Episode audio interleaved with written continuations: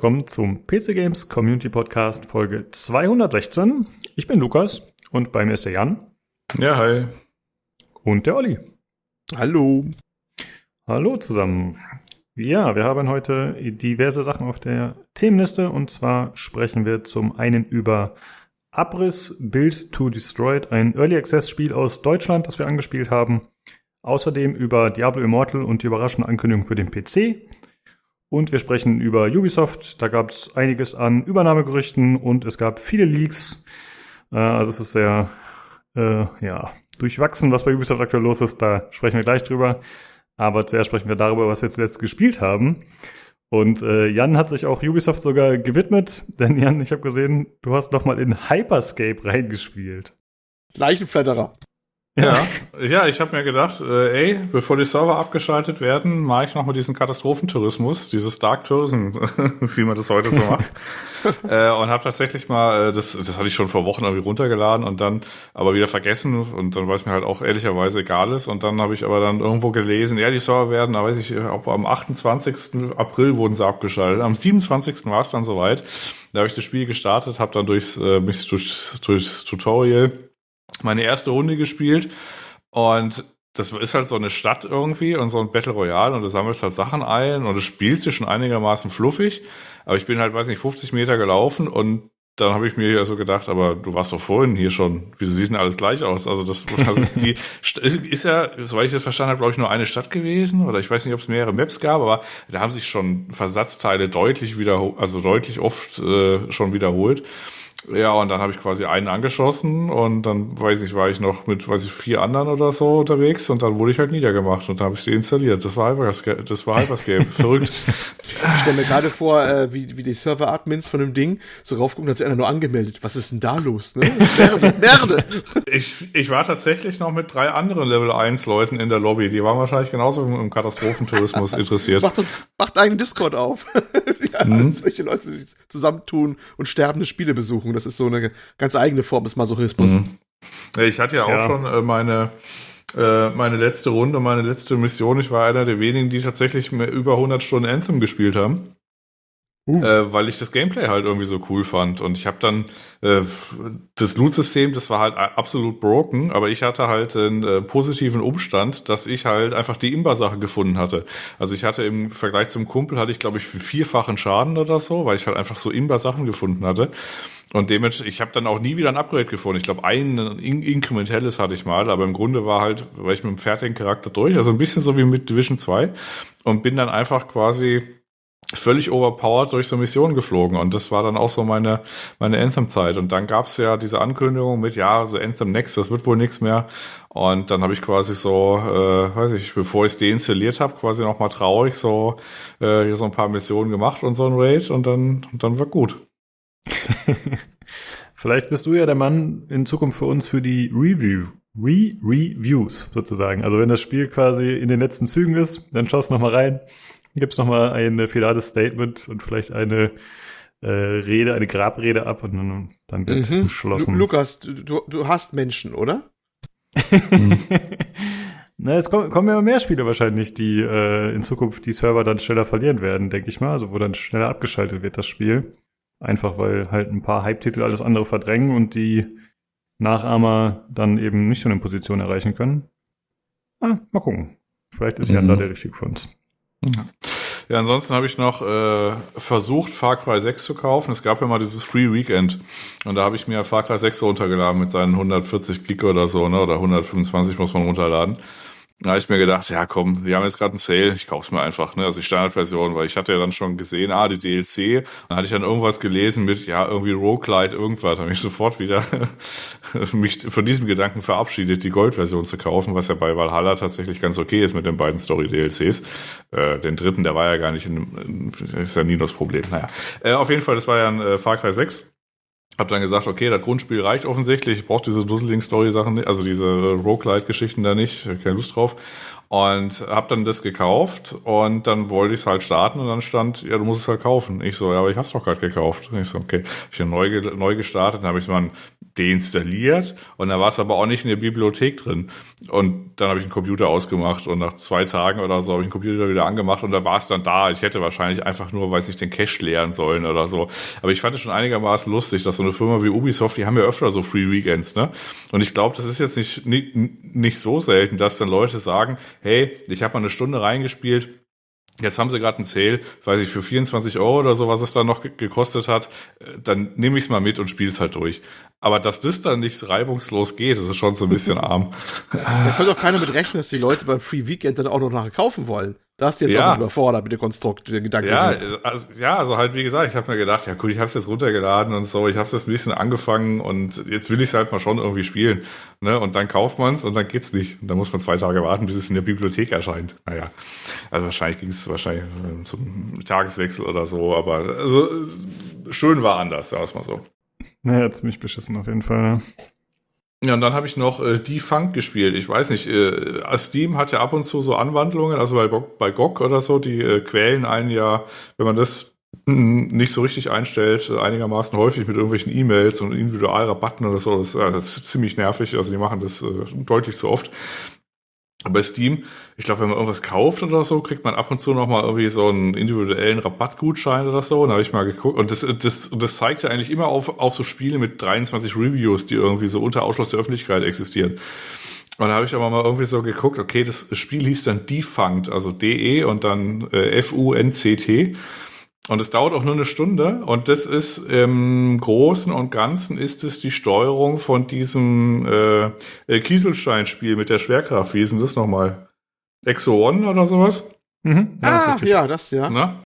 Nur halt ein paar Jahre irgendwie vorher. Also das kam irgendwie, weiß ich, vor ein paar Jahren raus oder so. Und da habe ich mir dann äh, gesagt, ey, mit dem Gutschein kostet jetzt irgendwie, weiß ich, Euro 50 oder so. Und dann habe ich es mal gestartet und tatsächlich irgendwie durchgespielt. Und das war jetzt nichts Großartiges. Die Grafik ist scheiße. Das also, aber das Spielprinzip, das ist irgendwie so befriedigend, wenn man da so in so einen, in so einen Flow kommt und dann mit der Schwerkraft und dann wieder so Schwung nimmt und dann muss man halt irgendwelche Umgebungssachen, muss man halt so vier Schalter aktivieren, dann kannst du ins nächste Level. Das ist jetzt nichts Großartiges, aber weiß ich, für die Stunde oder so wurde es jetzt nicht alt. Das war schon irgendwie ganz nett. Das war so das erste Mal, wo ich tatsächlich so einen random Rabattgutschein genommen habe und dann geguckt habe auf das Spiel und das dann tatsächlich gekauft habe. Ich finde, das sieht aber netter aus als Exo One. Einfach, also weil es ein bisschen greifbarer ist für mich. Weißt du, X1 war ja dieses äh, Sci-Fi, sphärische Dingen, wo man irgendwie so, eine, so ein UFO-mäßiges Teil stört und hier ist es ja anscheinend so ein Roboter auf dem Unicycle. Äh, Finde ich irgendwie ein bisschen netter, muss ich sagen. Ich habe was, mir ging es gerade umgekehrt. Ich habe gerade das angeguckt hier im, im Store und mir jetzt dann, das heißt abgestoßen nicht, aber da fand ich X1 interessanter, weil es halt so schön mystisch ist. Weißt du? Das hier war mir gleich, das war mir jetzt so konkret gleich mit ihrem Roboter hier. ist ja witzig, dass wir genau. Mir äh, ging es gleich andersrum. Ich dachte mir so, äh, ne, dachte ja, mir gleich cool, so. Also, ja. Bei Exomon mag ich es gerade, dass es so komisch so, das lebt ja davon, dass du alles so selbst, sich selbst entdeckst und dann auch so vor dich hin waberst und alles so schwammig bleibt irgendwie. Und das ist mir, ja, ist so funny gemacht hier, ne? Also kann auch gut sein, die Fahren kann ja sein, aber ist doch, ich finde ein bisschen was anderes schon, auch wenn es äh, die Physik ist wahrscheinlich das Gemeinsame, ne? Und die Planeten, das kann sein, ja. Genau, die Steuerung ist, ist das Gemeinsame, ja. Mir fiel es halt nur ein, weil das quasi bei Extra One hatte ich das zum ersten Mal gesehen und dann habe ich dann irgendwie gesagt, guck mal, das ist ja das gleiche, ist ja lustig. Ja. Ja, ist jetzt auch keine krasse Empfehlung, ist so, weiß ich, fünf von sieben oder so, aber. Ja gut, es geht ja auch nicht äh, speziell um Empfehlungen. Okay, ansonsten noch Abriss, aber das haben wir alle drei gespielt. Genau. Äh, Olli, wie sieht's bei dir aus? Was hast du noch gespielt? Diese Woche war nicht viel Aufregendes. Das, wie gesagt, hauptsächlich, also Abriss, ne? Und äh, dann noch äh, Dorfromantik, äh, gerade angesagt, schwer. Äh, witzige Koinzidenz, dass das beide Spiele sind mit deutschen Titeln von deutschen Entwicklern und übrigens äh, aus derselben Ecke übrigens kommen.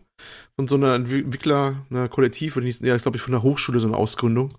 Oder so, so, so ein Co-Working Space, sind die beide entstanden. Gleiche Fördermittel, Bildschirm vorne.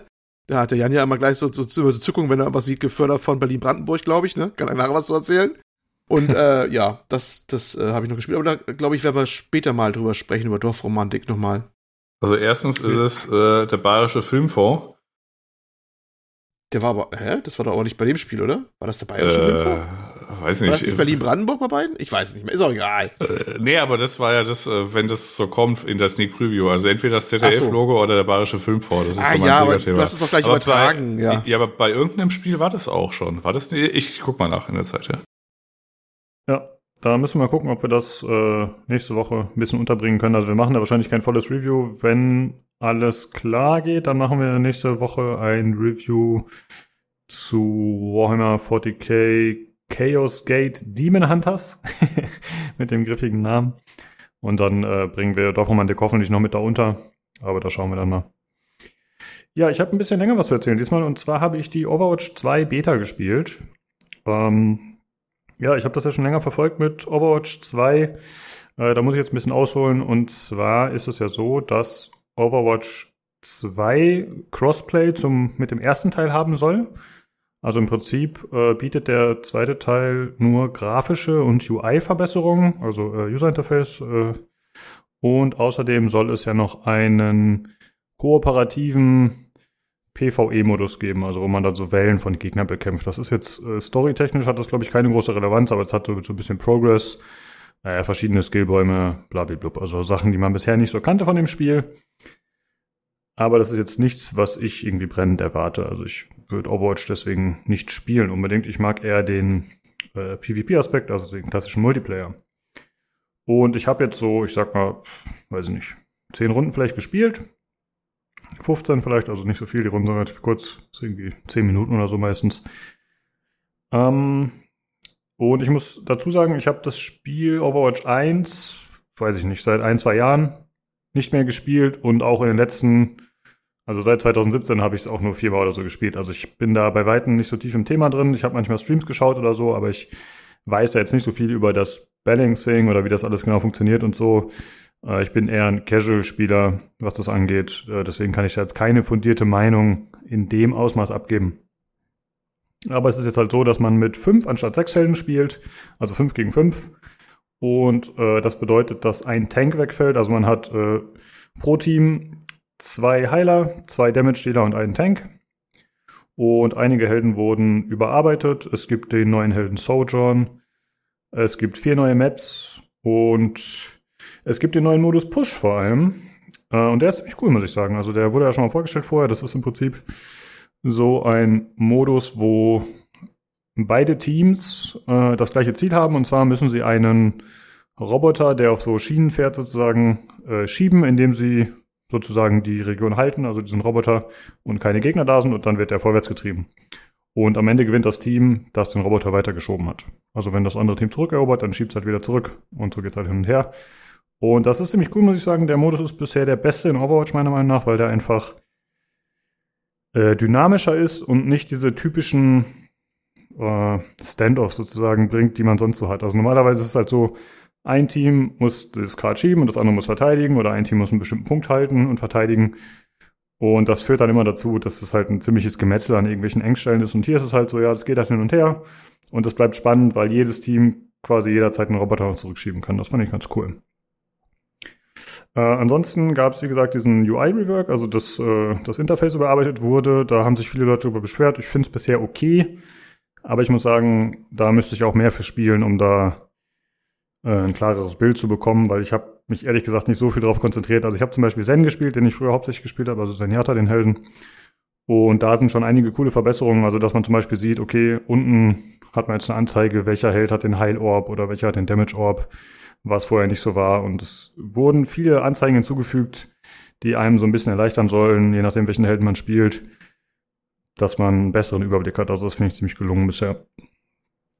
Aber was mir stark aufgefallen ist und was ich irgendwie überraschend finde, ist, dass man jetzt, wenn man das Scoreboard öffnet, also Tab drückt, dann hat man Kills, die angezeigt werden, man hat Assists, die angezeigt werden, man hat Schaden und Heilstatistiken.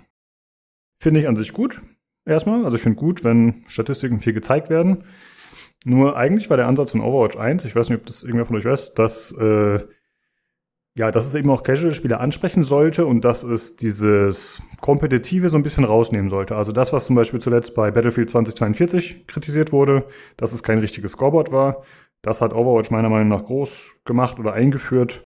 Und äh, das war so ein bisschen die Philosophie. Ja, also es geht mehr um Teamplay und wenn du zum Beispiel einen Assist gemacht hast, dann wurde das als Kill mitgewertet, warum auch immer. Ich fand das von Anfang an komisch. Aber im Prinzip war es so, dass du halt nur so ein paar Medaillen bekommen hast und es gab auch keine speziellen Statistiken, die deine Teammates oder Gegner einsehen konnten. Jetzt ist es so, dass mein Team genau sieht, wie viel Schaden habe ich gemacht, wie viel Heilung habe ich gemacht, als Support zum Beispiel. Und ich glaube, das könnte in Zukunft tatsächlich zu äh, einigen, ja, ja, doch äh, Ausbrüchen im Team führen, ja, dass da irgendwelche toxischen Verhaltensweisen gefördert werden, wenn halt jemand sieht, okay, du beschissener Heiler hast gerade nur, was weiß ich, 2000 gemacht, obwohl du mit dem Helden 4000 Heilung haben solltest. Und ich glaube, da muss man aufpassen, dass das nicht, äh, ja, dann doch die Toxizität da ordentlich hochschraubt. Denn eigentlich war Blizzard ja in der Vergangenheit immer darauf bedacht, das niedrig zu halten. Das ist auf jeden Fall eine interessante Änderung, dass sie das gemacht haben. Aber an sich bin ich dafür, dass Statistiken umfangreich verfügbar sind. Ja, das ist eigentlich so das, was ich äh, beobachten konnte bisher in ein paar Runden. Und ich bleibe eigentlich dabei, ich verstehe nicht, warum man dafür Overwatch 2 braucht. Ja, jetzt wurde ja sogar diese Koop-Kampagne nach hinten geschoben. Das heißt, äh, erstmal ist Overwatch 2, wenn es erscheinen wird, im Prinzip das gleiche wie Overwatch 1, äh, da ja die Änderungen dahin übernommen werden. Also ich weiß noch nicht, wie das aussieht mit dem User-Interface zum Beispiel, aber eigentlich müssen sie das ja auch in den ersten Teil bringen, da ja ansonsten dieses Crossplay komplett Quatsch wäre, wenn diese UI-Verbesserungen dann nicht verfügbar sind für äh, Spieler des ersten Teils. Und das ist irgendwie, es fühlt sich immer noch so an wie vorher. Es ist halt irgendwie halbgar und ein Cash Grab und ich verstehe, ja gut, ich verstehe, warum sie es machen, weil sie Kohle wollen, aber alles andere ergibt für mich keinen Sinn. Also äh, ich finde das immer noch ziemlich fragwürdig. Und ich hatte trotzdem Spaß, muss ich sagen. Also es ist, aber ich glaube, ich hätte auch mit Overwatch 1 jetzt Spaß gehabt, ne? weil ich es einfach lange nicht gespielt habe. Und äh, ich hatte es halt damals aufgehört, weil es sich für mich immer so gleichförmig angefühlt hat, aber ich habe es halt auch täglich gespielt und dann irgendwann hat man halt die Nase voll. Und jetzt war das ganz cool, mal wieder zu spielen. Aber wie gesagt, das wäre mit dem 1 auch gegangen. Ja, ich werde das mal weiter beobachten. Und vielleicht würde ich den zweiten Teil sogar kaufen, obwohl ich eigentlich der Meinung bin, dass es fast schon Abzocke ist. Aber äh, ja, manchmal kann man das nicht aus seiner Haut raus. So. Ja, das sind äh, meine Beobachtungen zu Overwatch 2, zu der Beta. Habt ihr dazu irgendeine Frage?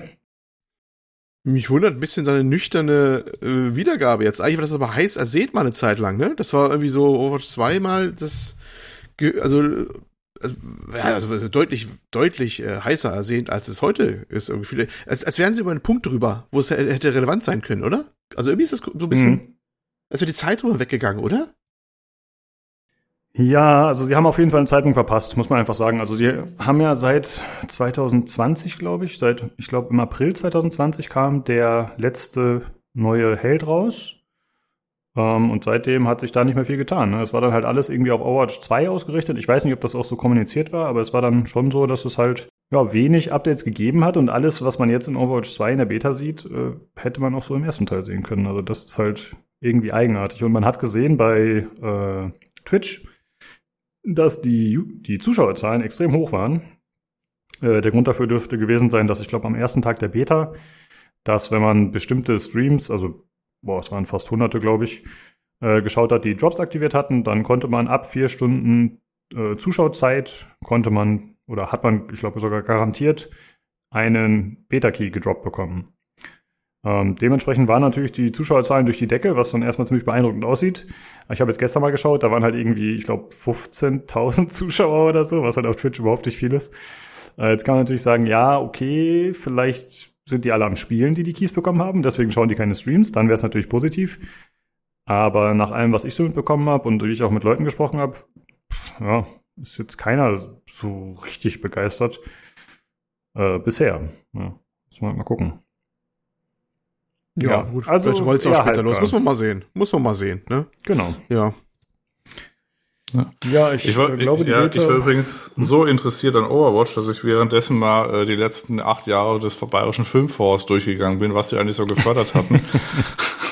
Und äh, das Logo, äh, wo das in dem Spiel mal kam, das war tatsächlich Chorus, was wir mal reviewed hatten. Das war äh, für 400.000 vom äh, Bayerischen Filmfonds mal äh, gefördert. Ansonsten ist der FFF im Grunde nur dafür da, der Firma Aesir mit äh, den Spielen Ostwind und dem Polizeisimulator einfach nur äh, Geld zu überweisen und die am Leben zu halten. Oh, das ah ja, sehr gut. kommt mir arg bekannt vor. Polizeisimulator, stimmt, der war auch drin. Genau, müsste ich ja wissen. Jo. Ja.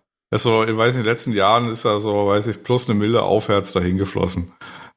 Für das halt. ja, Polizeisimulator, da ist das Geld gut angelegt. Das sind ja hochwertige Spiele. Aber ja, Bayern steht ja generell auf Polizei. Vielleicht erklärt sich das so. Ja, und Ja, die, die Firma haben- ist in München. Das liegt jetzt auch, also das dürfte auch ein Entscheidungskriterium sein beim Bayerischen Filmfonds. Also, ohne, ohne, ohne Scherz jetzt. Also zum einen haben die auch, war auch die Geschichte mit dem äh, Intellivision, ne? Haben wir auch zwei, dreimal drüber gesprochen. Ach ja, da das war Geld äh, reingesteckt so haben. Ja. 500.000, ja. Aber auch Ja, nur ja. für das irgendwie, weiß ich, äh, das Begrüßungspaket oder so. Das war so besonders äh, wert, wert, Das war wertvoll. sehr witzig. Und äh, neulich hat die ähm, auf der auf der Seite Gameswirtschaft, äh, die, ja betrieben wird von der ehemaligen Chefredakteurin der PC Games, wie heißt die gute Frau nochmal? Wenn man es gerade wissen sollte, hat man es wieder gleich oder Mau Genau die, genau, genau, Mhm. genau. Äh, hat sie einen Leitartikel, also eine Kolumne, die macht immer Freitag eine Kolumne, und da hat sie genau darüber geschrieben, über diese Nichtverfolgbarkeit der Fördermittel und dass das eigentlich auch keiner genau wissen will, weil das auch immer dann immer so blöd ist, wenn dann einer fragen sollte, ja, was hat's denn gebracht eigentlich, das ganze Fördergeld, ne? Also, da hat sie nämlich genau das nämlich auch angemahnt gehabt. So ein bisschen. Auf der einen Seite ist es zwar gut, dass es die Förderung gibt und dass die mittlerweile auch äh, gewährt werden, weil es so ein bisschen ja leveling the playing field, wie man so schön sagt, weil in anderen Ländern ist es auch durchaus massiv da, wie in Kanada oder so, deswegen sitzen ganz viele Entwickler in Kanada übrigens, die haben unglaublich viele Fördermittel da, ne? Äh, und äh, dass das aber auch nicht gar nicht so nachverfolgt wird, ob das was Sinnhaftes jetzt in dem Sinne war, ne? Also ob es etwas gebracht hat. Hm. Weil das ist dann manchmal auch so Titel, man hat es ja manchmal auch, bei- auch bei Preisverleihung später, aber Titel, wo du denkst, ach okay, das Ding gab's, ne? Also nie gehört so vorher, ne? Also ist aber etwas zweifelhaft. Ja, also vielleicht das noch abschließend. Ich habe es mal gerade die letzten Jahre so durchgeguckt. Also diese großen Sachen, diese, weiß nicht, Kategor diese Kategorien von, weiß ich, 400, 500.000 Euro, das kommt überschaubar oft vor. Ne? Das sind immer, weiß ich, so drei, vier Titel oder so im Jahr, wenn überhaupt. Und dann kriegen auch nicht alle das Ding, sondern so ein bisschen. Äh, der Großteil ist tatsächlich immer so, ich sag mal 20.000 Euro aufwärts äh, für Konzeptentwicklung und für Prototypenentwicklung halt irgendwie so 80.000 irgendwas. Aber äh, es ist halt trotzdem so, dass da irgendjemand durch die Innenstadt von München läuft und dann einfach mit Geld um sich wirft. Also ungefähr so liest sich die Games-Förderliste. Ja, das ist, ist doch mal was. ja. Stable Girl ist wieder, ist wahrscheinlich, äh, weiß ich, das war Förderung 2019, haben, hat sie da schon den Ostwind 2 äh, Simulator, die gute Firma Asia, da haben sie auch 120.000 für kassiert für Stable Girl, die Prototypenentwicklung. Ja. Ein, ein Horse Riding Adventure. Da weiß man wenigstens, um was es geht bei Stable Girl. Ich rätsel immer noch, was hier Projekt Süßkartoffel ist von äh, hier, wie heißen sie die? Oh, heute habe ich echt mit Namen. Ja, ja, ja, Mimimi Games. Die haben ja Desperados gemacht haben, Desperados 3 und wie sie alle heißen. Mhm. Ne? Und die haben ja Projekt Süßkartoffel. Da weiß der bis heute nicht, was es ist. Ist Ja gut, aber die haben ja zumindest schon mal qualitativ gute Spiele abgeliefert. Ja, da kann man das- schon ein bisschen Vertrauen ja, haben. Ja, ja, ja, ja, Ja. Das war auf eine andere Dimension ein bisschen auch. Also das ist sicherlich einer von denen, wo ich sage, da kommt noch was bei raus und äh, versandet nicht in diesen ähm, Weiten wie eine tote Hardware, wie das in Television. Ich behaupte einfach mal, dass das Ding tot sein wird. Bin jetzt einfach mutig. Ja, an der Stelle sei noch äh, darauf hingewiesen, es gibt von Ubisoft äh, für, weiß ich, einen Mark 50 oder so, das äh, Spiel äh, Pets Horses 2, was ein erstaunlich solides Adventure ist. Und die Gaming-Einlagen sind komplette Grütze, aber irgendwie, ich habe das tatsächlich mal jetzt nicht durchgespielt, aber ich glaube mal so fünf, sechs Stunden oder so.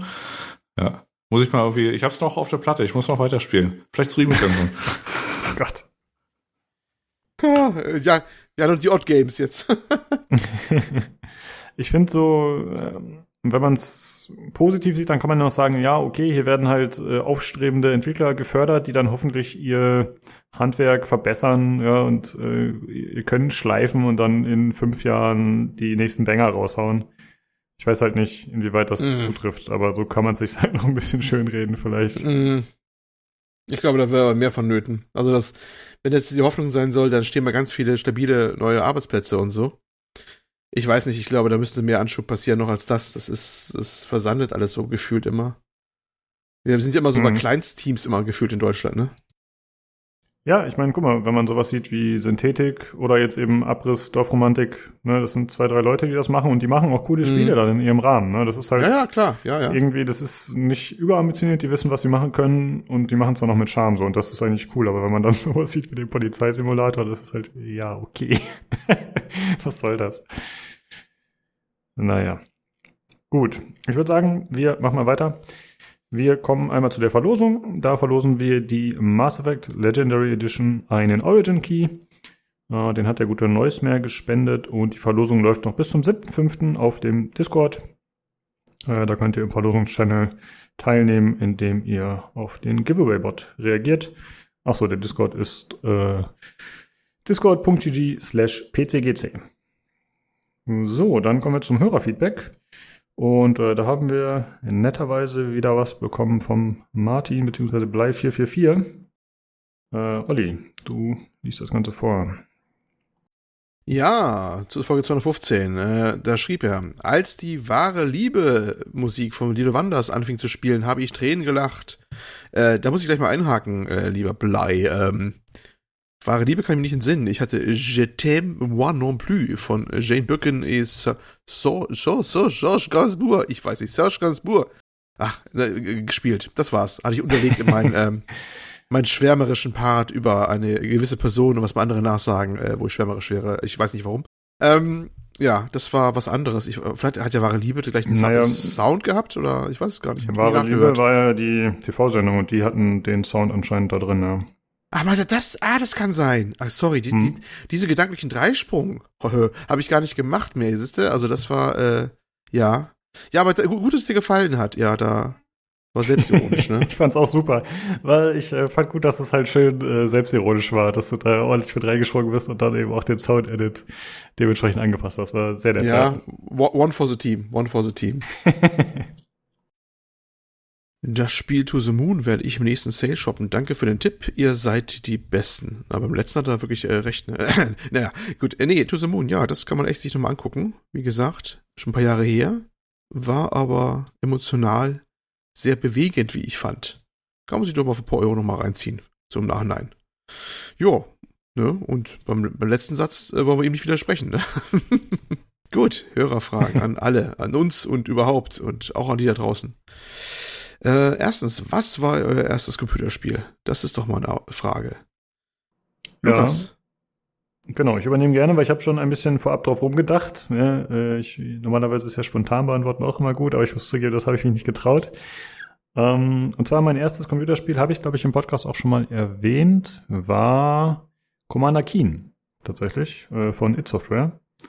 Das, äh, der Plattformer, wo man einen kleinen Jungen mit Footballhelm spielt und mit irgendwie einer Spielzeug-Laserpistole rumschießt und äh, Schnecken und allerlei komische andere Monster erledigt, aber sehr harmlos. Also es war tatsächlich noch so, äh, dass wenn man da auf irgendwie geschossen hat oder ich glaube auf die draufgesprungen ist, Teil, nee, das ging gar nicht. Wenn man auf die geschossen hat, dann haben die, waren die halt danach K.O. und hatten so Sterne um den Kopf. Also es war noch äh, sehr weit von dem It-Software in, äh, Mhm. entfernt, wie man es dann später kannte vom Gewaltgrad. War aber technisch gesehen damals auch äh, beeindruckend. Weißt du nämlich noch aus welchem Grunde? Nee, tatsächlich nicht.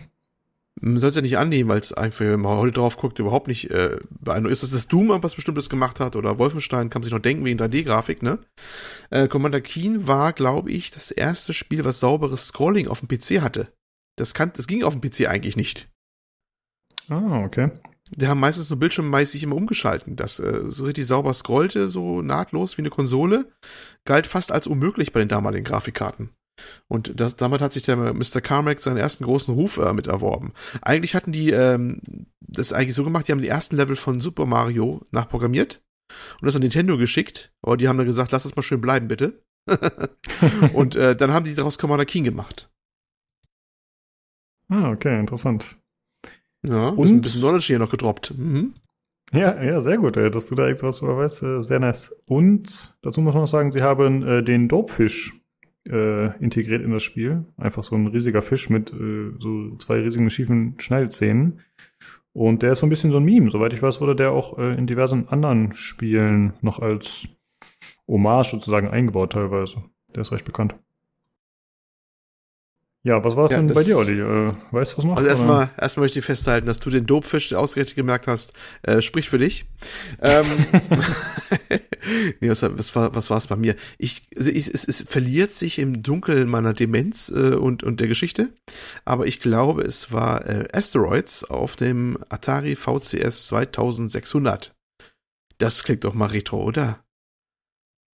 Ja, Asteroids. ein, Keiner weiß was, keiner sagt was. Das ist das mit den ganz viel. Du hast ein Raumschiff mehr oder minder am Start in der Mitte und überall fliegen Asteroiden herum und ja, mit jedem Treffer werden die etwas geteilt und kleiner und du musst ausweichen oder, oder Mhm. vier vor abschließen, dass sie weg sind und dann jo. Das war dieses mit den Dreiecken, ne? Der nicht ausgemalten, diesen Vektor, oder? Es gab es in verschiedensten Inkarnationen. Auf der Ah, okay. VCS 2600 gab es das in, in, da war das Ding entweder blau oder es war grün und es war ausgefüllt. Es gab auch mal Vektorgrafik-Varianten. ich glaube, auf den Vectrex gab es das als äh, mit, mit diesen, was du meinst. Das war nochmal eine, das, da gab es das Spiel auch mal, das ist richtig, genau, auf dem Vectrex. Das war diese Konsole, die hatte, äh, konnte nur Vektorgrafik, indem sie mit der, mit der, mit dem Bildschirmröhre, den Elektronenstrahl, die Vektorgrafik direkt gezeichnet hat und nicht äh, das ganze Bild aufgebaut hat, rastermäßig. Und da gab es auch einen, einen Asteroids-Klon. Den meinst du vielleicht, in den Kopf hast. Aber sonst war das halt mit Bitmaps gelöst, war eigentlich ein Spielautomat ursprünglich mal, das war eigentlich ein Spielhallenport, ne? Und ja, den habe ich damals als junger, junger Mensch so lange gezockt, bis oben, äh, glaube ich, die Punktestand einmal umgesprungen ist, wieder auf Null, weil, weil der Zähler überlief. Also es muss sehr lange gewesen sein. Ja, das waren Zeiten, da habe ich noch dunkle Erinnerungen dran. Da gab es noch Skill damals. Da gab es noch Skill, da hatte ich noch Reaktion. Ja, ja, ja. Das war, glaube ich, mein Ja. erstes Jahr. Hm? Ich glaube, ich meine die Arcade-Version, die war auch auf so Vektorgedöns.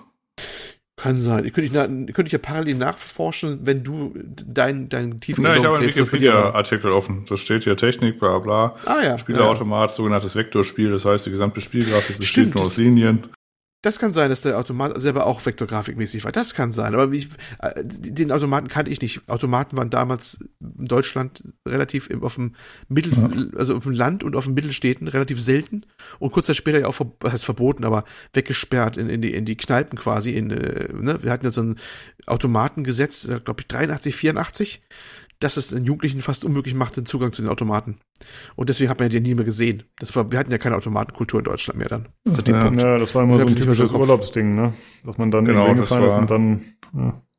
Ja, im Italienurlaub äh, hatte ich da gute Erinnerungen. Immer mit diesen 500 Lire äh, Ja. Gedöns Ja, und ja, dann ja. Street Fighter Automaten oder weiß nicht Autorennen oder wie auch immer der Kram heißt.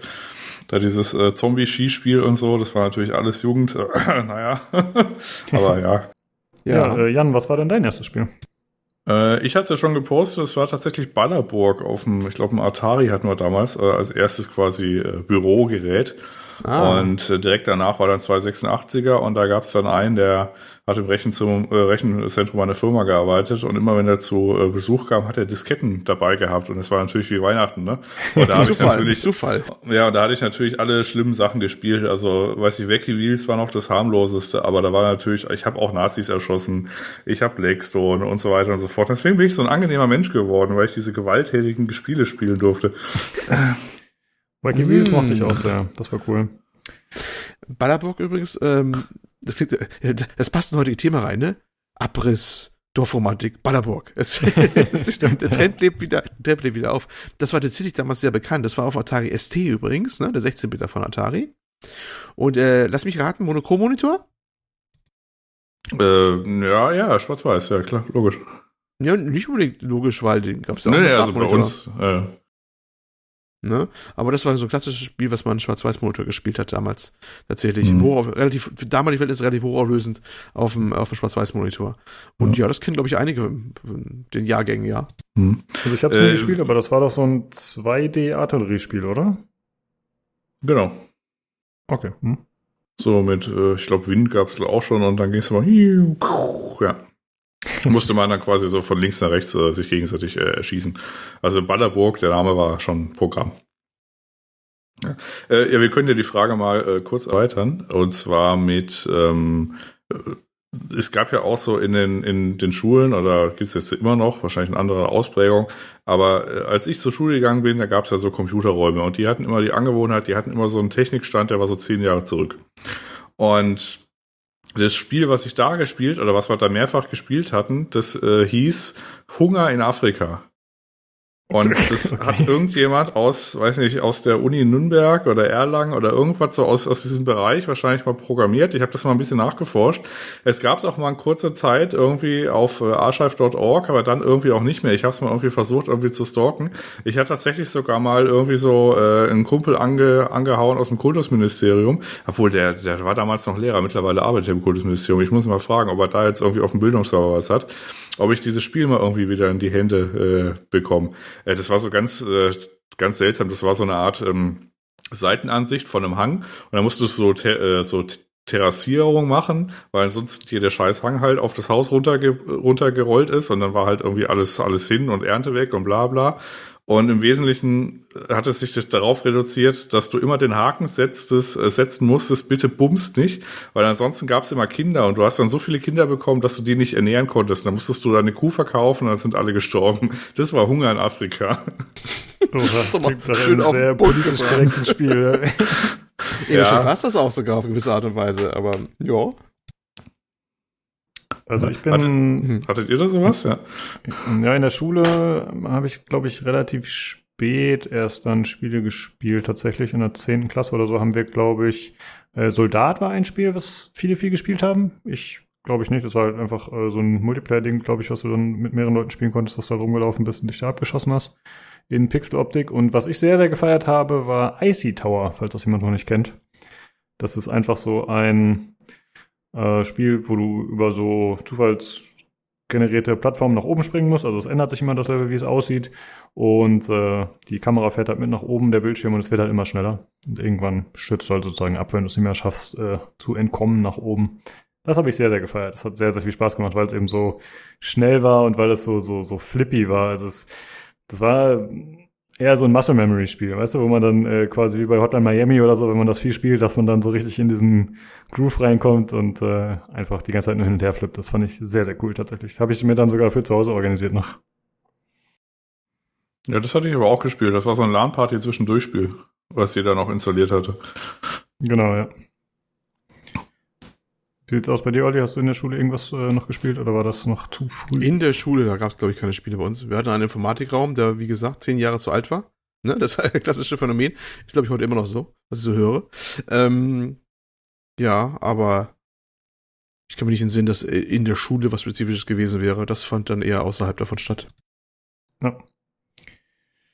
Ja, und wir haben noch eine zweite Frage vom Blei bekommen. Und zwar schreibt er, wenn der Sensenmann an die Tür klopft und ihr noch einen letzten Tag spielen dürftet, welches Spiel, Spiel würdet ihr wählen? Habe ich mir auch schon Gedanken drüber gemacht. Und zwar, lustigerweise habe ich gerade äh, mit Jan, als wir kurze Pause gemacht haben, äh, sehr viel über Nintendo gesprochen und mich mit ihm gemeinsam ein bisschen drüber geärgert, was sie so für Praktiken haben. Aber tatsächlich bin ich zum Schluss gekommen, wenn ich ein Spiel spielen müsste oder dürfte, je nachdem, wie man es hier sieht, dann wäre es Breath of the Wild, also Zelda. Denn ich habe keine Konsole, ich habe bisher das Spiel noch nicht gespielt, das heißt, es ist komplett fresh für mich. Es würde mir den letzten Tag insofern versüßen, dass es, glaube ich, nicht langweilig wird, da einen Tag lang rumzulaufen. Äh, ansonsten, meine Lieblingsspiele kenne ich, glaube ich, schon gut genug, dass ich da nicht unbedingt den ganzen Tag spielen wollen würde. Ja, deswegen bei mir Breath of the Wild. Was war es bei dir, Jan? Äh, hatte ich auch schon geschrieben, ich will wahrscheinlich durch Eldring aktuell nochmal laufen. Vielleicht gibt es ja bis dahin auch ein DLC. ja, hast du noch nicht genug gesehen, ne?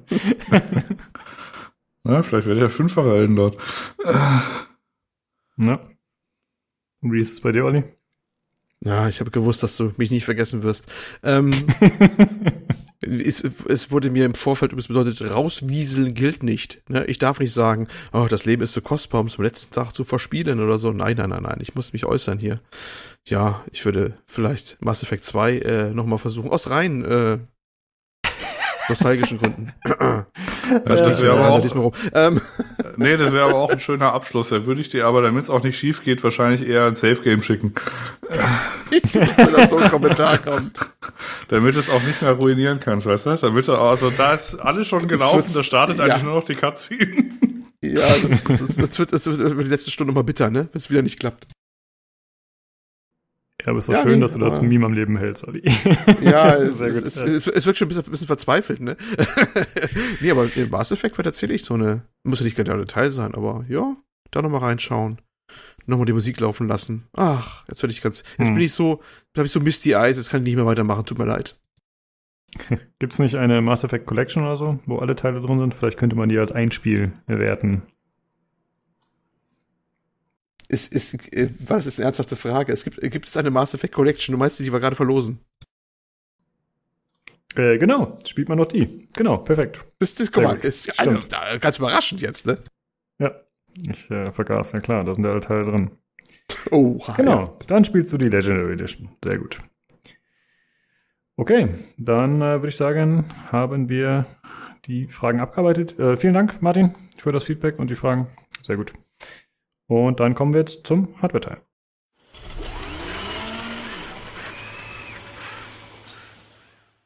Hallo, da sind wir wieder. Das sind äh, der Jan. Ja, hi. Und ich. Und außerdem haben wir den Nina im Gepäck. Servus. Servus, servus. Ich fühle mich im Gepäck, also mich. Ich weiß nicht, ob ich, ob ich das so, das habe ich jetzt, darüber muss ich nachdenken. Das kommt in mein Tagebuch. Sehr gut. Äh, ja, wo wir schon bei deinem Tagebuch sind, was äh, ist denn in Tarkov los? Was äh, sagt dein Tagebuch da? Wie lief die Woche? Die Woche war geprägt von Verlusten und Nervenzusammenbrüchen. Wir haben ja, wir haben ja einige Spieler ähm, bei uns und ähm, ein, ein spezieller davon, seines Zeichens die Elster, ähm, Philipp, dessen Stash ja Strategie ähm, so aussieht, dass er nichts behält, sondern einfach alles wegwirft, beziehungsweise verkauft und dann mit einem Kit existiert, wurde hart auf die Probe gestellt, als äh, Mitte der letzter Woche einfach mal innerhalb von 24 Stunden ein Event kam, in dem alle Händler unter Fliehmarkt offline gingen und man sich keine Waffen mehr kaufen konnte und auch keine Munition und auch keine Gier und auch ansonsten gar nichts. Das war ein bisschen komplex. Das hat zu interessanten sozialen Effekten geführt von äh, um das eigene Leben betteln in-game bis hin äh, zu wütenden, wüsten Beschimpfungen verschiedener Menschen. Ähm, das war eine angespannte Situation. Das ich glaube immer noch, Nikita Bujanov macht äh, so ein kleines Sozialexperiment daraus und äh, versucht, wie er die Leute, die sein Spiel spielen, am besten in äh, ja einfach den Wahnsinn zu treiben. Ähm, mir als alten Horder war das ziemlich egal. Ähm, ich hätte auch jetzt noch ungefähr 30 Kids, die ich spielen kann, bis ich irgendwann nichts mehr habe. Das wäre völlig in Ordnung. Und interessanterweise hast du dann auch noch mal EFT angeschmissen. Das wollen wir nicht vergessen und hast dann dem armen, armen Philipp tatsächlich äh, Kids vorbeigebracht, damit der was zum Spielen hatte, bevor er sich bei ähm, shady Händlern, ähm, nach dem Fenster dann irgendwann wieder ging, ähm, irgendwelche Sachen kaufen musste und nur mit dem Messer reinlaufen musste. War interessant. Ja, das stimmt. Ja, ich habe ja lange nicht mehr gespielt, deswegen hatte ich äh, irgendwie das ganze Inventar noch voll von. Und du bist Mist. ja ein Stash-Messi, deswegen ist es genau. egal. Genau, für mich war das quasi ein willkommener Anlass, um ein bisschen auszumisten und äh, gleichzeitig noch Altruismus zu frönen und so zu tun, als würde ich äh, was Gutes tun. Für mich und für andere. Es war fantastisch. Ja. ja. Ich möchte vielleicht hinzufügen, die Zivilisationsdecke der Menschheit und äh, ist äh, dünn. Also äh, da haben sich äh, relativ schnell Abgründe aufgetan äh, gerade was die normalen Runden angeht, mit irgendwie Leute in Fallen locken und unbewaffnen und so weiter. Also, ähm, also wer das gute Menschen glaubt, dem wurde, der wurde eines Besseren belehrt äh, mit diesem Event in Tarkov. Das ja, das war auf jeden Fall, das war auf jeden Fall richtig. Es erschossen wieder Scavs für Scavs. Scavs, wenn die bessere Waffen hatten. Da war dann äh, Scheiß auf Karma. Das war unglaublich witzig. Ja, vielleicht als Erklärung für die Zuhörer kann man sich ein bisschen vorstellen wie Daisy, wo ja auch jeder Tod bedeutet, dass man wieder komplett von vorne anfängt. Und ja, so war es dann etwa und so haben die Leute dann auch gespielt. Ja, ja okay. Äh, dann würde ich sagen, kommen wir mal zu den Themen. Jan, was hast du für uns? Ja, die Firma AMD hat sich noch so ein paar Produkte irgendwie aus der, äh, ich darf jetzt nicht unflätig werden, also, äh, also halt rausgebracht. Äh, die Produkte, die sind, ist halt eine neue Grafikkarte, die halt noch kleiner und beschissener ist als die, die vorher da war. Nämlich die ist, ist jetzt 6400, irgendwas im Wesentlichen das gleiche. Nochmal, weiß ich, ein Viertel weniger Recheneinheiten, kann nichts, kostet irgendwie 20 Euro mehr, ist komplett uninteressantes Müllprodukt, keine Ahnung, was es soll ist halt, das ist eine Grafikkarte. Who knows?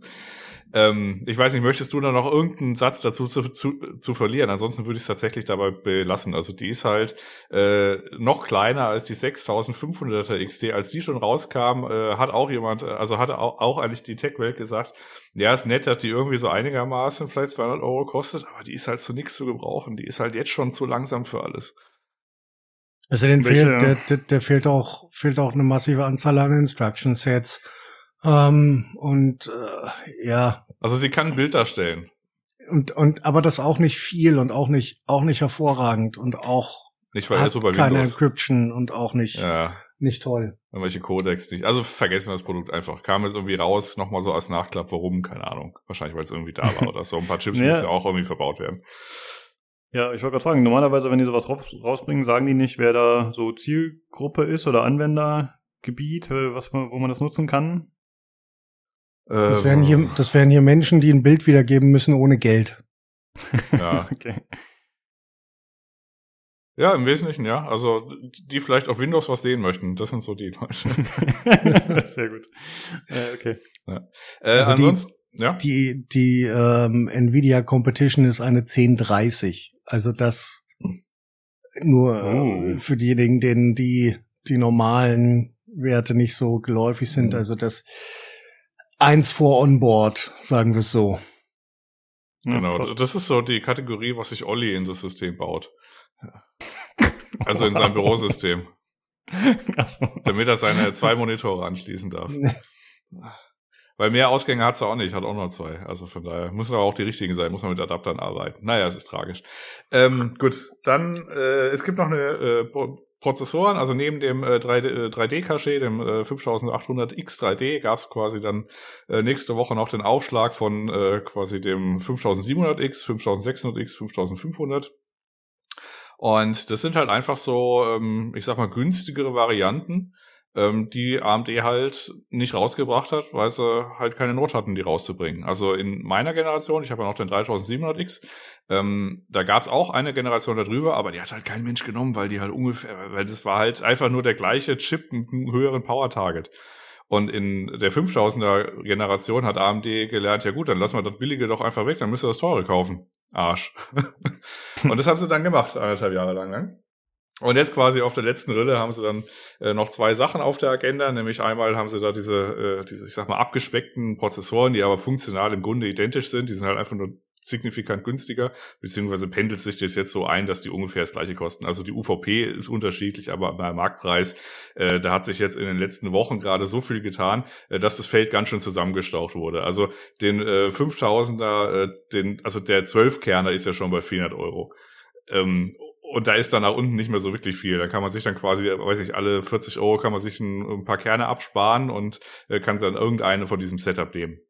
Und das nächste auf der Agenda, das ist dann quasi äh, die sagenumwobene neue Agesa-Version, wo quasi AMD nochmal für alle Prozessoren und alle Chipsets inklusive B3 irgendwas, also die quasi noch, äh, weiß ich, das Ryzen 1 oder Ryzen 2 äh, äh, Zeit, da nochmal quasi ein Agesa-Update macht und äh, wer äh, to whom it, it may concern, kann da quasi noch als BIOS-Hersteller hingehen und dann die alten Bretter nochmal mit einem finalen äh, Update versorgen, damit sich die Leute, die noch eine alte Ryzen-CPU haben, quasi nochmal eins von den äh, gerade rezitierten äh, Lineups äh, in das Board bauen können. Das finde ich dann wiederum gar nicht so übel, dass man das so hat, weil dann hat man jetzt quasi so diese, äh, ich sag mal, den Markt abgeschöpft, muss man fairerweise sagen. Jetzt hat man halt noch diese, äh, ich sag mal, effizienten oder preisgünst, preis-leistungsverhältnismäßig zum aktuellen Zeitpunkt, wo halt noch nichts Neues kam, äh, aktuell ganz gut äh, situierten CPUs. Und wenn man da quasi noch irgendwie Not am Mann hat und man möchte seinen PC nochmal zwei, drei Jahre nutzen, dann kann man sich einfach in das bestehende System den neue CPU bauen. Ja. Was, was tatsächlich gar nicht so schlecht ist. Also das ist eigentlich eher, eher eine nette Geste. Ich meine, logischerweise kurbeln sie damit auch nochmal die, die Verkäufe einer auslaufenden Generation an.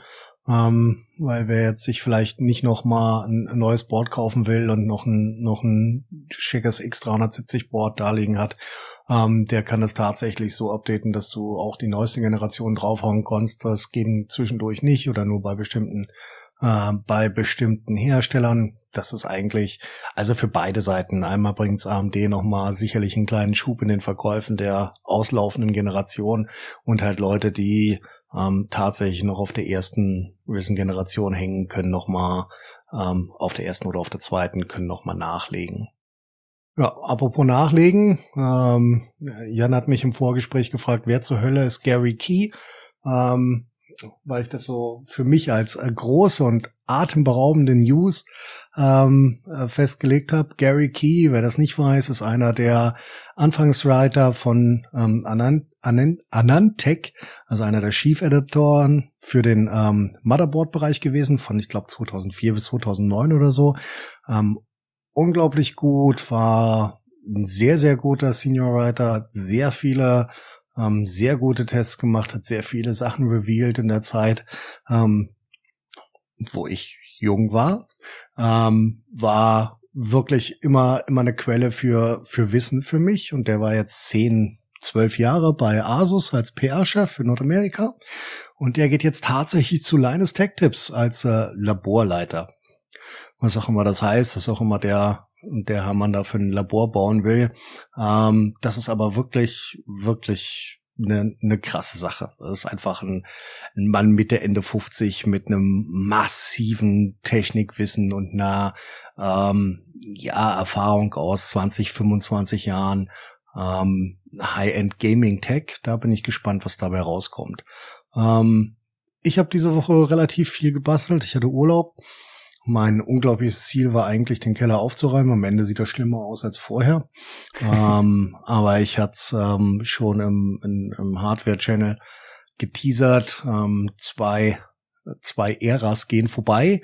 Ähm, das ist einmal ähm, der mein alter Falter Blocco, den habe ich auseinandergenommen, weil ich das, weil ich den 420er Radiator brauchte, war der Hauptgrund und weil ich einfach, ähm, weil Falten nicht mehr wird, also wirtschaftlich war es noch nie, aber einfach ähm, mit mit den aktuellen Energiepreisen einfach keine keine coole Sache mehr ist, wenn man das ausschließlich macht. Und ich hatte den jetzt anderthalb Jahre laufen, ähm, bin bei über drei Millionen Punkten auf äh, Folding äh, auf äh, Folding at Home und ähm, habe dann gesagt, okay, das das reicht jetzt. Der ist äh, der ist vorbei und der hat ähm, tatsächlich die letzte Stufe in meiner in meiner PC-Verwertungskette erreicht und äh, jetzt habe ich einen Dual-Socket, ähm, Dual Xeon äh, Keller PC, ähm, der mich mit äh, YouTube-Videos versorgt, während unten nicht, während ich unten im Keller irgendwas rumkrutsche. Ähm, und gleichzeitig damit sind meine beiden äh, Corsair 780T Big Tower, die ich fast mh, hm, acht, neun Jahre in Benutzung hatte, sind beide auf den ähm, in die ewigen Jagdgründe gewandert. Das war auch kurzzeitig traurig. Die habe ich sehr, sehr lange und sehr, sehr gerne benutzt. Die sind allerdings einfach nicht mehr, nicht mehr adäquat und modern und damit kann man nichts mehr machen. Aber die hatte ich sehr gerne. Ähm, hm. Das, hm. das dazu. Du hast, du hast sie auf der Kippe entsorgt, oder was heißt das? Ich habe sie angezündet, Lukas. Beim Brennen zugeguckt. Nein, die stehen im Keller, bis der Sperrmüll kommt. Ja. Äh, eine Frage zu Folding at Home. Ähm, Du hast ja gerade gesagt, ja, ist äh, aktuell zu teuer sozusagen. Ähm, bist du da irgendwie in der Szene, kriegst du da was mit? Also geht es vielen Leuten, die sagen äh, so, dass sie sagen, ich lasse das Ganze jetzt erstmal, weil es aktuell überhaupt sich gar nicht lohnt oder zu teuer ist? Also du hast viele, hm, vor allen Dingen europäische Verbünde oder Teams, die deutlich weniger falten. Hm. Also wo, wo ähm, vor allen Dingen, also hast halt Zeitschriften und so, die die Leute aufrufen, die sich zu Teams zusammenschließen, bla bla bla. Und da hast du wirklich einen Einbruch von 45, 25 bis 40 Prozent, ähm, was die, die Recheneinheiten angeht, die abgearbeitet werden. Also das hast du tatsächlich und das siehst du auch. Also was das, was Nordamerika angeht und so, die machen weiter so wie bisher. Und du hast halt relativ viele, die, die kleine Packages falten mit ihrem Arbeitslaptop nebenbei oder sowas. Halt das, was, was, was ähm, Folding at Home auch ausmacht. Also du hast jetzt weniger Leute, die sehr viel Rechenpower mit einem dedizierten oder zwei dedizierten Systemen ähm, zuführen, sagen wir so.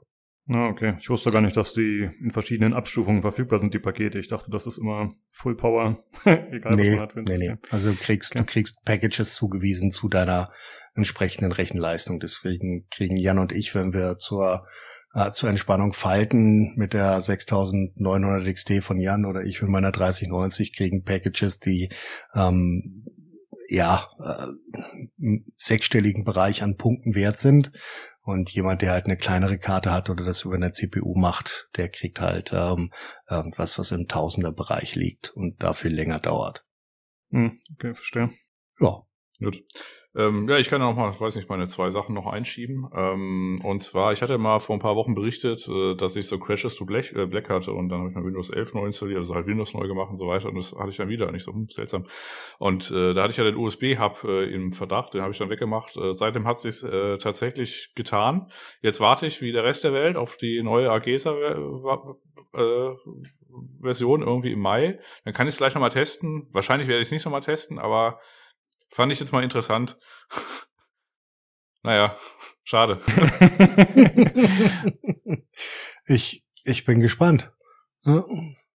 Ja, ja gut, ähm, ja, kann ich ja im Mai machen, muss mal gucken, bis, äh, weiß ich nicht, MSI da irgendwie mit meinem B450-Board da irgendwie mal aus dem Quark kommt.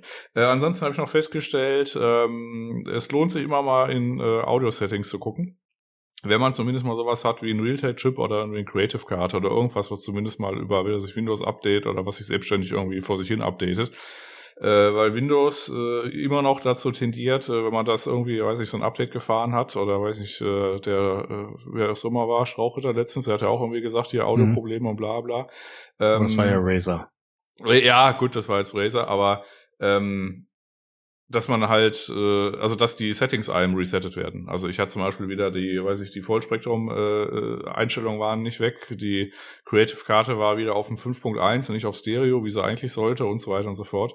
Ähm, bei meinem Audio-Interface hat sich logisch, logischerweise nichts getan, weil äh, da wird halt kein Treiber neu installiert und oben bei der äh, Grafikkarte, äh, bei der Grafikkarte, bei der Audiokarte, die ich im Wohnzimmer-PC habe, da wird auch nichts mehr geupdatet, weil äh, das ist ein Treiber, den hat vor vier Jahren irgendein Russe geschrieben für Windows 10 und seitdem läuft er einfach äh, unangetastet, ohne was zu machen. Aber sobald man quasi übers Windows-Update oder sowas irgendwie, weiß ich, einen neuen Treiber äh, geliefert bekommt, ähm, lohnt es sich äh, tatsächlich mal so ein bisschen durchzuklicken, ob irgendwie seine Sampling-Rate noch irgendwie äh, so ist, wie sie ist. Äh, bei einer Einstellung weiß ich, wenn es auf einmal aus Stereo 5.1 macht, äh, das hört, hört man einigermaßen deutlich. Aber ansonsten mag die, äh, mag die Einstellung vielleicht etwas subtiler sein. Finde ich ein bisschen blöd, ehrlich gesagt, dass man da immer so ein bisschen hinterher sein muss. Aber gut, das, das ist offensichtlich. Ja. Das ist auch einer, ein, einer der Gründe, warum wir, wenn ihr sauberes und ordentlich dauerhaftes, wunderschönes Audio wollt, immer externe Entkopplung äh, empfehlen. Mit einem USB-Audio-Device, das keine Treiber benötigt. Herausragend. Apropos Treiber, ähm, die Woche kam ein Video raus, in dem Nvidia erzählt, wie geil ihre Treiber sind. Ähm, das hat natürlich wie immer die Gemüter erhitzt. Ähm, ich werde jetzt nicht allzu viel zu sagen, außer, naja, äh, wir haben genügend Zeiten gesehen, in denen sich weder Nvidia noch AMD bei ihren Treibern mit, mit Ruhm bekleckert haben. Aktuell geht's auf beiden Seiten. Also wir haben jetzt nicht so die allerschlimmsten aller Treiber gesehen bei ähm, AMD. Ja, ähm, Vega-Zeiten zum Beispiel noch hatten. Ähm, aber wir haben auch bei ähm, Nvidia gesehen, dass ähm, aktuelle Treiber einfach alles in den Tod reißen, was äh, ein bisschen anstrengender ist. Ähm, deswegen, ja, schön, dass sie sagen und schön, dass sie sich darum kümmern. Ähm, der Update-Cycle für die Treiber ist deutlich neu oder deutlich kürzer geworden oder deutlich näher beieinander. Das ist völlig in Ordnung bei beiden. Ähm, und ich hatte jetzt weder bei dem einen noch bei dem anderen großartige Probleme mit aktuellen oder mit der Aktualität von Treibern, aber auch keine, ja, richtig, richtig schlimmen Sachen hatte ich einfach nicht. Ich glaube, wir hatten einen Treiber, der irgendwann 279 oder so bei Nvidia, der gestorben war. Ist aber schon ein Weilchen her und das war Cyberpunk, glaube ich, sogar noch. Hm. Ansonsten, ja, das war irgendwann im Sommer. Wir hatten einen Treiber, ja. wo äh, Assassin's Creed hart eingefroren ist. Ah, stimmt. Und ja. noch andere Dinge. Ja. Irgendwann im Sommer letzten Jahr voll irgendwie sowas, ja. Ja, aber da ist die Lösung dann halt auch, du gehst einen Treiber zurück und hast der Dinge, die da kommen mögen. Ähm, das ist jetzt nicht mehr alles wie vor zehn Jahren, wo dir ja, wo du keine andere Chance hattest. Ähm, ja, das war's dazu. Ja. Na gut, Lukas, jetzt zu deinem Fragenkatalog.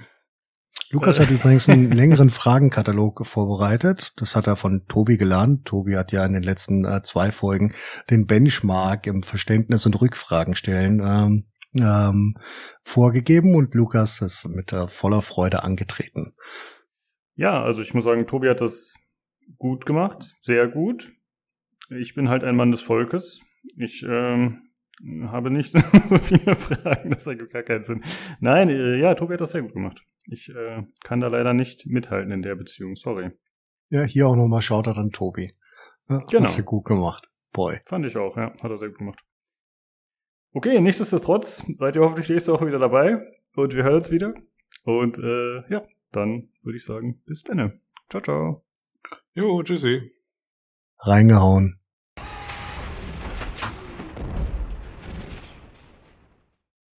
Ja, das war der Hardware-Teil und äh, damit kommen wir zu den Short News. Da gibt es ein paar Sachen. Äh, zum einen wurde angekündigt, dass Xbox und Bethesda ein Games Showcase halten werden am 12. Juni. Äh, da werden wir, werden wir natürlich dann noch drüber sprechen, wenn es soweit war. Aber es ist interessant, weil man darauf hoffen kann, dass endlich mal Starfield gezeigt wird. Äh, denn langsam wird Zeit. Es soll ja im November schon erscheinen. Mal Mhm. gucken. Dann als nächstes äh, auch nur eine Randnotiz. Äh, Call of Duty Modern Warfare 2 wurde für 2022 bestätigt. Ist Entwicklung bei Infinity Ward.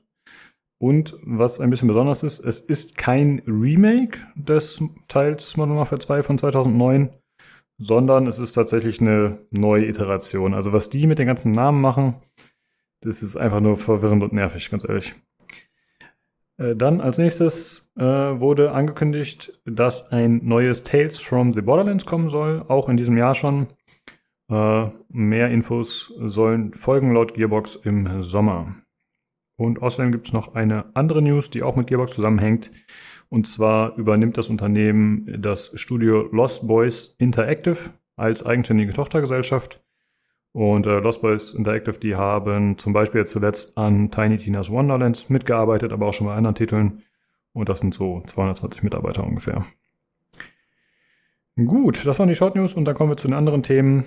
Und zwar kommen wir zu Ubisoft. Und ich habe überlegt, so wie wir sonst die Activision, äh, Activision News hatten, haben wir jetzt die U-Time. Denn äh, ich glaube, es wird jetzt die nächsten Wochen immer mal wieder was um Ubisoft geben. Äh, es scheint irgendwie gerade ein bisschen zu brodeln bei denen.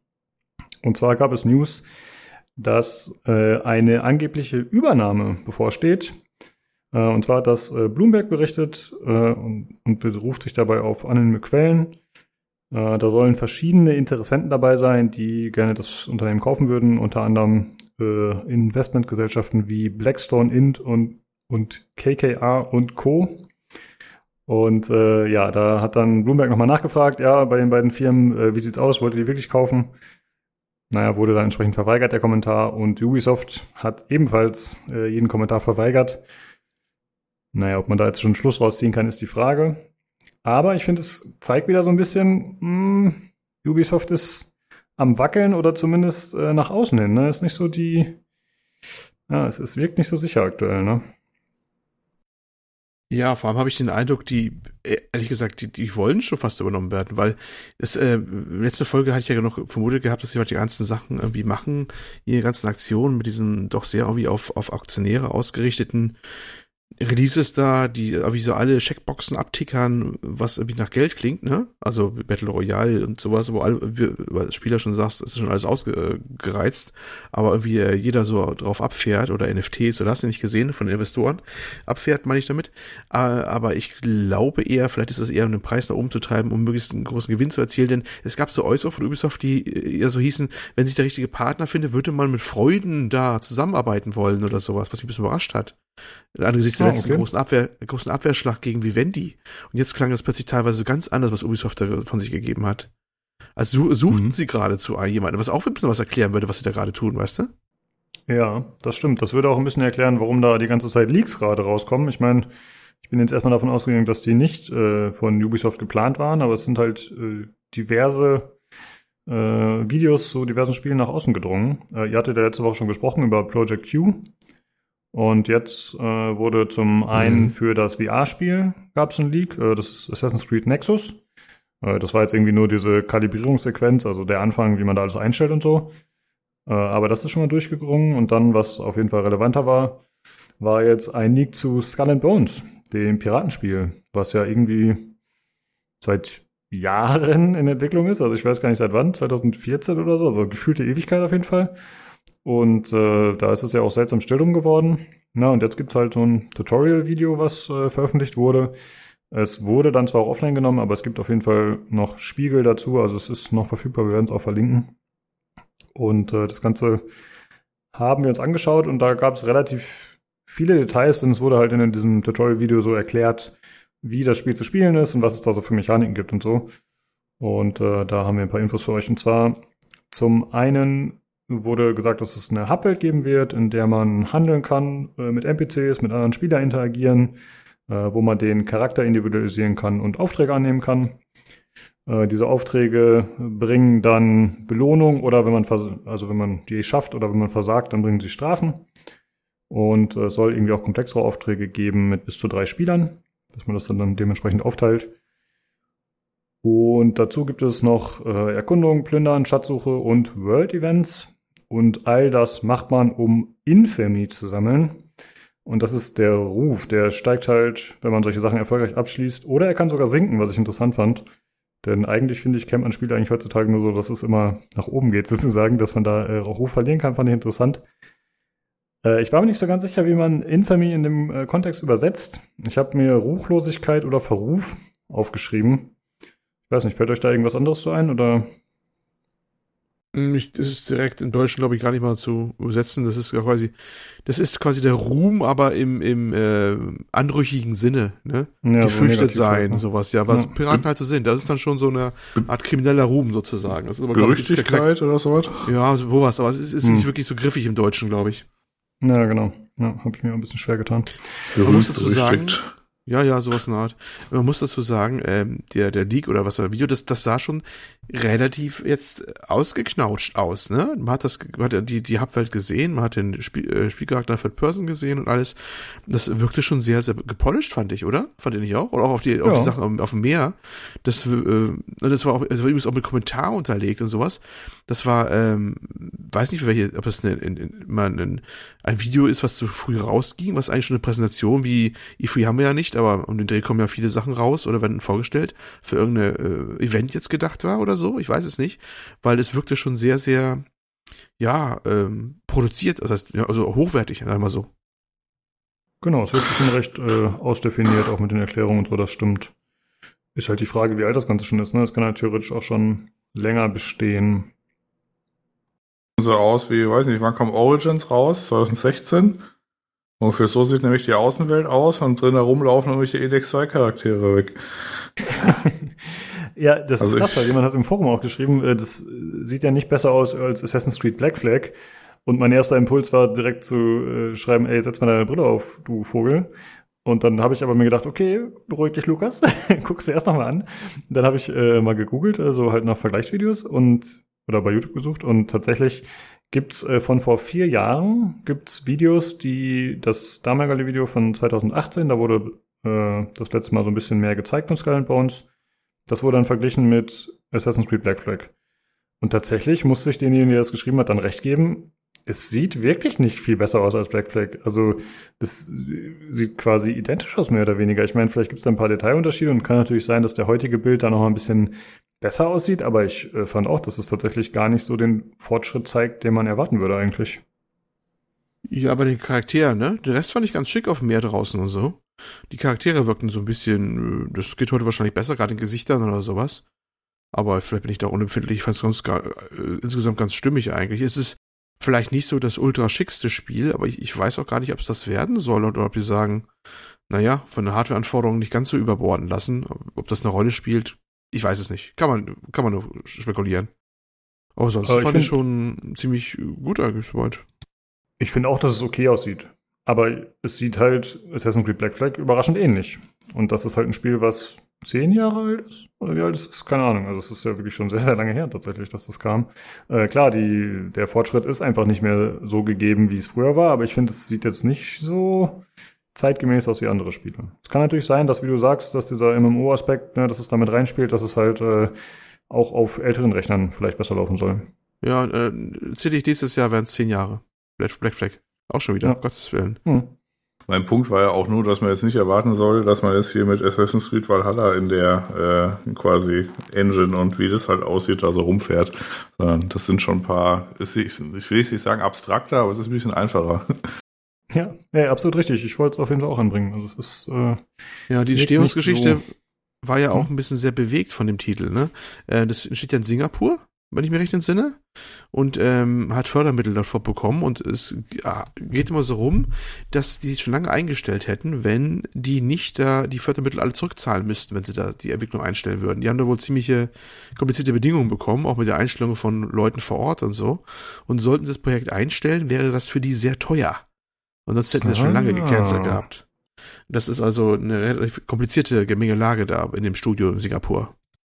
Okay, ja, das ist äh, interessant. Eine Info, die ich noch nicht hatte. Also das wird ja sogar Sinn ergeben, weil es ist halt schon krass, wie lange das in der Entwicklungshölle mittlerweile steckt. Und überleg Ja. mal, das, das Spiel kommt raus und ist ein Fail. Also, wie viel Zeit und Geld die da reingebuttert haben. Und Ja, wenn das dann so ein Hyperscape wird, äh, dann, jo, viel Spaß. Ja, ich glaube, die Kosten haben sie teilweise schon abgeschrieben. Das ist, äh, war, war schon viel zu teuer. Das Ding, es war schon viel zu teuer. Aber sie wollen es auch nicht jetzt noch was oben drauf satteln, indem sie noch eine Strafe zahlen müssen. Also wenn sie es wahrscheinlich zu Ende entwickeln, dann, wenn da wenn was Positives bei rauskommt oder sich noch gut verkaufen sollte, dann ist es wahrscheinlich ein Bonbon. Ansonsten sagen sie, Hauptsache, das können sie jetzt abwickeln, irgendwie jetzt im geordneten Maße. Hm.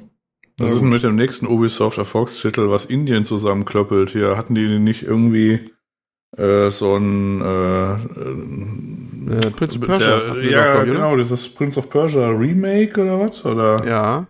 Ich glaube, das war gecancelt, oder? Ach so, war das schon gecancelt? Ich weiß von nichts, ehrlich gesagt, da bin ich gerade nicht im Bilde. Nee, ich habe sie ja nur irgendwie mal, das wurde ja auch im Ankündigungsvideo mal irgendwie ange angekündigt und da war so eine Cutscene und da war halt irgendwie der gleiche NPC irgendwie dreimal in ein Bild reingecopy-pastet und die Weltöffentlichkeit war einigermaßen unglücklich über den optischen Gesamteindruck, wie das aussah. Kurz, kur, kur, kurze Google-Update for you. Die letzte Nachricht, die ich dazu gefunden hatte, war von 5. Juni 2020 um den Dreh rum, weil da man Videos gesehen hat, äh, was dann, äh, wie es hätte werden können. Also schon wieder ein paar Jahre her. Das ist das Cancel Prince of Persia Reboot. Ja. Ah, Hm. gut. Ja. Ja, es läuft bei diesen asiatischen, äh, also, oder quasi alles, was östlich des Orals ist von Ubisoft, was da irgendwie ein Lied hat, das scheint, scheint nicht so geil zu sein. Ich weiß nicht.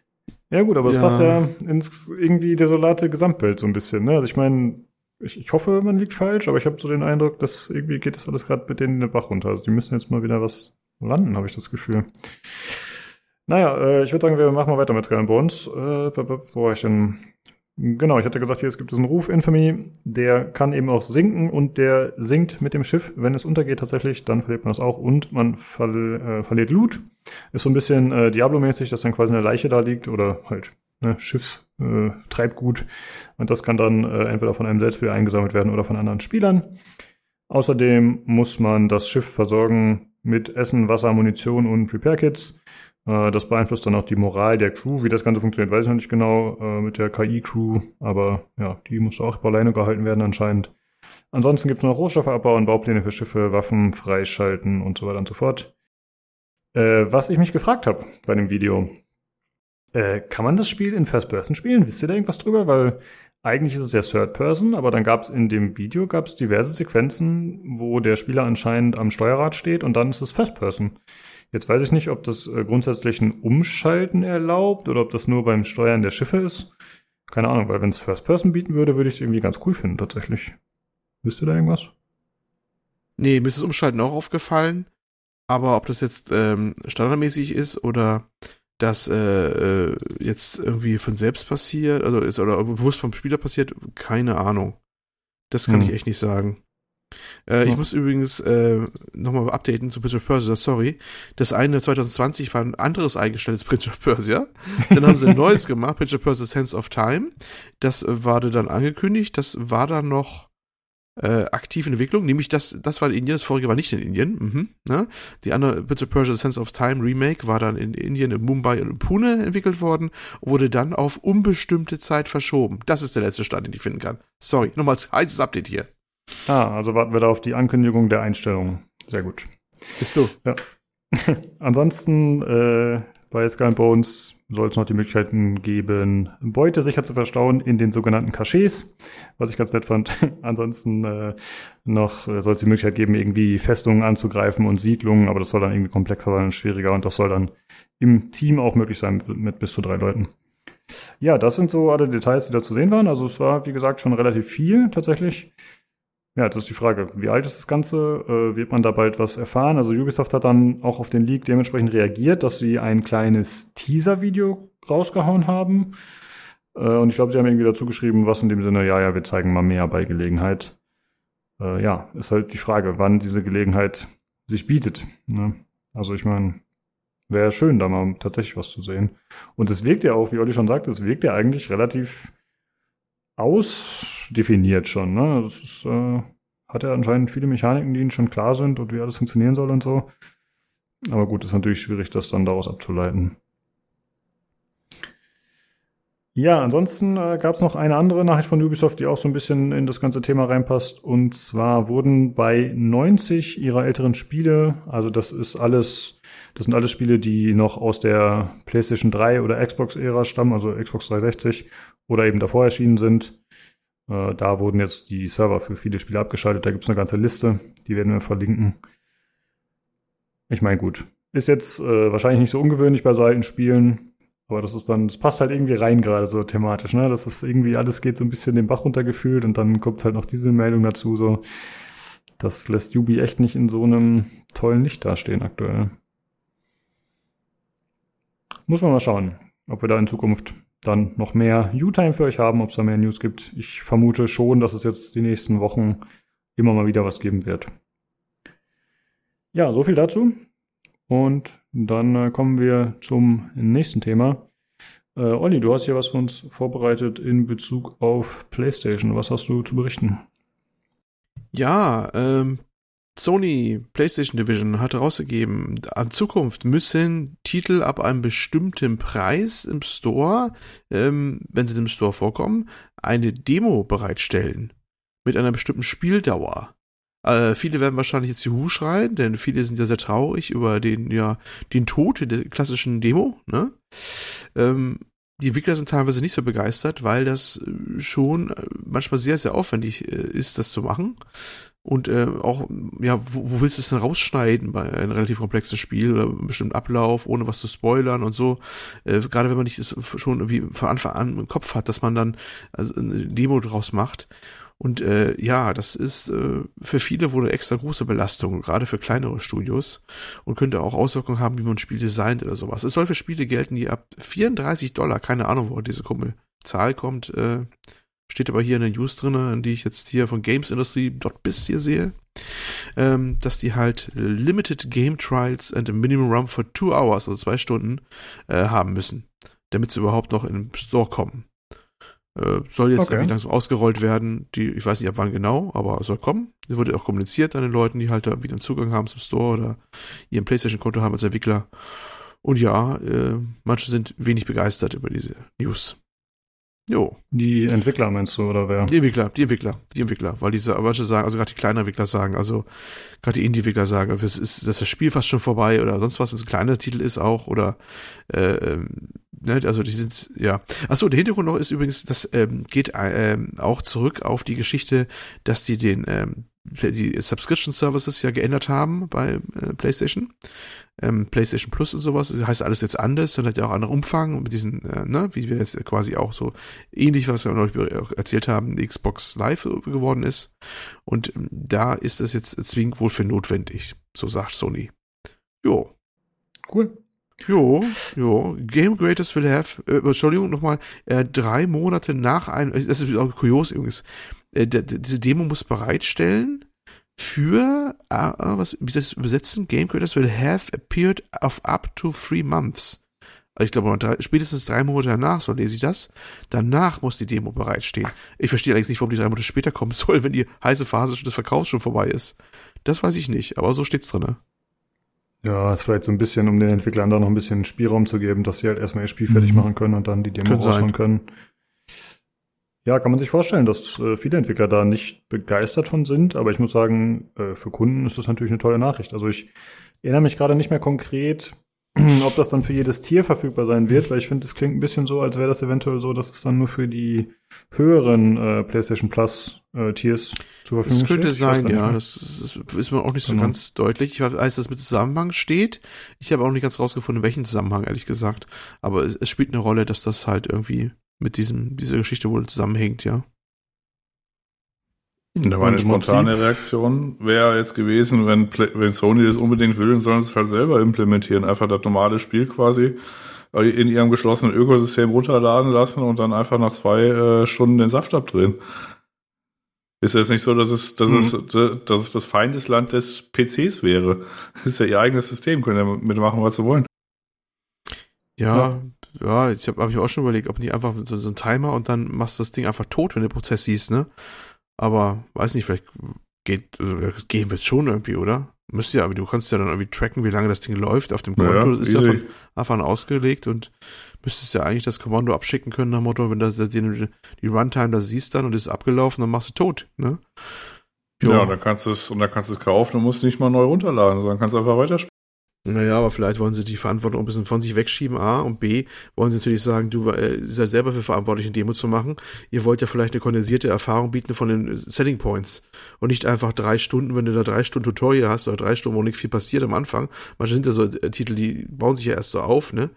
Ja, schwierig. Also ist ja, ist ja mit all drei Stunden Beschränkung nicht getan unbedingt, ne? Ja gut, dann macht doch das, äh, ja, das, wie gesagt, es gibt ja auch noch, äh, ist ja ist ja nicht so, dass es neu am Markt wäre. Also von EA gab's ja, ich glaube, beginnend mit Andromeda diese 10-Stunden-Trials. Und Battlefield hatte das ja auch. Da konntest du quasi 10 Stunden in so ein Spiel halt reingucken. Und dann konntest du weiterspielen. Ja. Hast du ja bei Steam und Epic im Grunde auch. Das ist zwar dieses Refund-System, aber da hast du ja auch die Möglichkeit, noch zwei Stunden zu sagen, nee, das ist nix. Und da haben sich ja, glaube ich, auch schon diverse Entwickler mal darüber beschwert, dass ihnen das nicht so gefällt, wenn ich das richtig in Erinnerung habe. Ja, ja. Ist im Prinzip das gleiche jetzt vielleicht für die kleinen Entwickler bei PlayStation. Aber für die Kunden ist es natürlich eine coole Geschichte an sich. Ne? Ich habe jetzt aber nochmal nachgeschaut. Und zwar gilt das nur für PlayStation Plus Premium. Soweit ich das sehe, weil da steht dabei, dass man eben limitierte Trials von ausgewählten Spielen vor dem Kauf ausprobieren kann. Und PlayStation Plus Premium wäre die teuerste Variante mit 16,99 Euro monatlich. Äh, also es ist zumindest so, dass es anscheinend nicht jedem Spieler zur Verfügung steht. Ne? Denke ich mal. Mhm. Aber äh, wie erklärt sich das dann, wenn das nur dann für, für Titel zutreffen würde, die da reinfallen in diesem Plus Premium? Warum dann äh, die Kosten von 34 Dollar, wo du es ja eh dann wahrscheinlich bekommen würdest, wenn du Plus Premium hast? Also ich verstehe die ganze Formulierung nicht. Weil die haben so. ja steht ganz klar drinne. Äh, das kommt übrigens von den 4000 Yen in Japan, kommt das übrigens her mit dieser krumme Zahl. 34 oder, es sind 34 Dollar oder 33 Dollar, äh, Euro in Europa oder 4000 in Japan. Deswegen kommt wahrscheinlich diese krumme Zahl. Developers working on games that have a wholesale cost of 34 uh, dollars or higher are now required to create a time-limited game trials of their games. Aha. Okay. Ja gut, aber das eine schließt ja das andere nicht aus. Also ich kann ja den Satz nochmal vorlesen, wie es hier stand zu PlayStation Plus Premium steht. Außerdem limitierte Trials, mit denen ihr ausgewählte Spiele vor dem Kauf ausprobieren könnt. Dann wären das halt die, die mehr als 34 Dollar kosten zum Beispiel. Ja, das hm. wird dann ja trotzdem zusammenpassen eigentlich. Ja, an sich eine gute Meldung, finde ich. Also ich äh, finde es gut, auch wenn es irgendwie nicht für jeden verfügbar ist, was natürlich schade ist, aber grundsätzlich äh, finde ich es gut, wenn dem Kunden da Möglichkeiten gegeben werden, sowas erstmal auszuprobieren, bevor man sich dafür entscheidet. Äh, ich hatte auch noch eine gute Nachricht zum Nachschieben tatsächlich. Äh, da du ja dieses Thema kurzfristig reingehauen hast, dann hätte ich auch noch eine Sony-Meldung. Und zwar hat Sony einen Senior Director for PC Planning and Strategy angeheuert. Also tatsächlich einen Menschen, der sich speziell darauf, äh, darum kümmern soll, dass eben ja die, die PC-Sparte sozusagen vorangetrieben wird für Sony-Spiele. Und äh, das ist ja eine gute Nachricht, würde ich sagen. Weil ich hatte ein bisschen Angst, ehrlich gesagt, dass äh, jetzt mit, äh, mit Microsoft, die sich da so ausbreiten, mit Activision Blizzard und so, dass äh, Sony vielleicht sagt, ach nee, PC machen wir lieber doch nicht. Aber sie scheinen da zumindest äh, weiterhin darauf zu setzen, dass sie da ja, sich ausbauen können und da mehr Geld reinholen können. Und deswegen kann man hoffen, dass da in Zukunft auch mehr Spiele kommen würden. Sehr gut. Jo. Ja, das zu Sony, würde ich sagen. Und dann kommen wir jetzt auch im weitesten Sinne nochmal zu Activision Blizzard. Und zwar geht es um Diablo Immortal. Das Spiel für das Handy, wenn sich alle noch erinnern. Don't you guys have phones? Der äh, legendäre Satz. Dieses Spiel wurde jetzt auch für den PC angekündigt, überraschend. Und das Ganze wird erhältlich sein ab dem 2. Juni für Mobile und PC. Das Spiel ist free to play und soll Crossplay und Cross-Progression bieten. Das heißt, ich kann mit Olli spielen, während ich am Handy bin und er am PC. Und ich kann gleichzeitig dann aber auch später zum PC wechseln und habe dann trotzdem den Fortschritt, den ich mit meinem Handy erreicht habe. Das heißt, man kann jederzeit mobil spielen oder eben äh, ja, zu Hause. Und das ist doch eigentlich eine coole Geschichte, dass es äh, da zusammen kombiniert wird. Und äh, die Begründung von Blizzard dafür ist, warum sie es jetzt doch für den PC bringen, dass PC-Spieler äh, PC es sonst emulieren würden. Ja, das heißt, äh, irgendwie haben sie sich diesen ganzen Stress, den sie sich damals an die Backen geholt haben, mit diesem Shitstorm, ja, mit dieser komischen verkappten Ankündigung, mit diesem vorjährigen Hochhypen und dann aber äh, wieder runterspielen und die Leute enttäuschen. Das hätten sie sich einfach komplett sparen können. Ja, sie hätten sagen können, ey Leute, Diablo 4 dauert noch lange, aber wir haben jetzt hier dieses Immortal für euch und das könnt ihr lokal spielen, zu Hause, das könnt ihr mobil spielen und ihr habt es jederzeit zur Verfügung in der Hosentasche und das ist super nice. Und alle Leute hätten sich gefreut und hätten sie abgefeiert. Und stattdessen haben sie da so einen komischen Fuck-up auf der Bühne abgeliefert, haben sich äh, jahrelang dafür Häme reinziehen müssen und jetzt am Ende kommen sie zur Erkenntnis, ach, das war eigentlich dumm, wie wir es gemacht haben. Also eigentlich PR super-GAU, oder? Ja, also eigentlich, für mich steht ein was anderes noch hinter äh, mit dem Emulieren. Da mag einer äh, ein bisschen pikiert gucken, warum einer unbedingt sowas emulieren äh, wollen würde. Aber in der Tat habe ich jetzt hier aus meinem Umfeld mitbekommen, Android-Emulatoren, ganz großes Ding bei, bei jungen Leuten, sag ich mal so. Es klickt, ganz großes Ding. Das erste, was du dir Nase gehalten bekommst, wenn du irgendeinen, weiß nicht, sub 14-jährigen PC einrichtest oder so, hält er dir irgendwelche Links aus dem Google Play Store oder App, App Store unter die Nase und das Spiel will er auf dem PC haben. Und das haben die Kumpels auch alle. Und dann, bum, musst du dich in diesen, diesen tiefe, diesen tiefen, dunklen Loch begeben, was Android-Emulatoren sind. Und das ist das erste, was sie teilweise auf ihre Windows-PCs raufspielen, sind Android-Emulatoren. Es ist wirklich, okay ist wirklich, ist wirklich, es ist kein Scherz. Und äh, manchmal auch, äh, das hat auch äh, erstaunliche Seiteneffekte, weil du dann erstmal im BIOS dann erstmal überhaupt die Unterstützung für virtuelle Dings äh, erstmal aktivieren musst, sonst stürzen diese äh, Android-Emulatoren gerne, ich habe es selbst erlebt gerade jetzt, äh, mit einer harten Bluescreen teilweise ab. Also die gehen richtig tief runter und äh, reißen das Ding in den Abgrund und dann musst du das erstmal alles äh, aktivieren und ja, du staunst, dass das eines der am ersten erwähnt ist, also noch vom Steam Shop oder sonst was, das muss erst drauf, der Android-Emulator muss laufen. Und da habe ich auch sehr bass gestaunt.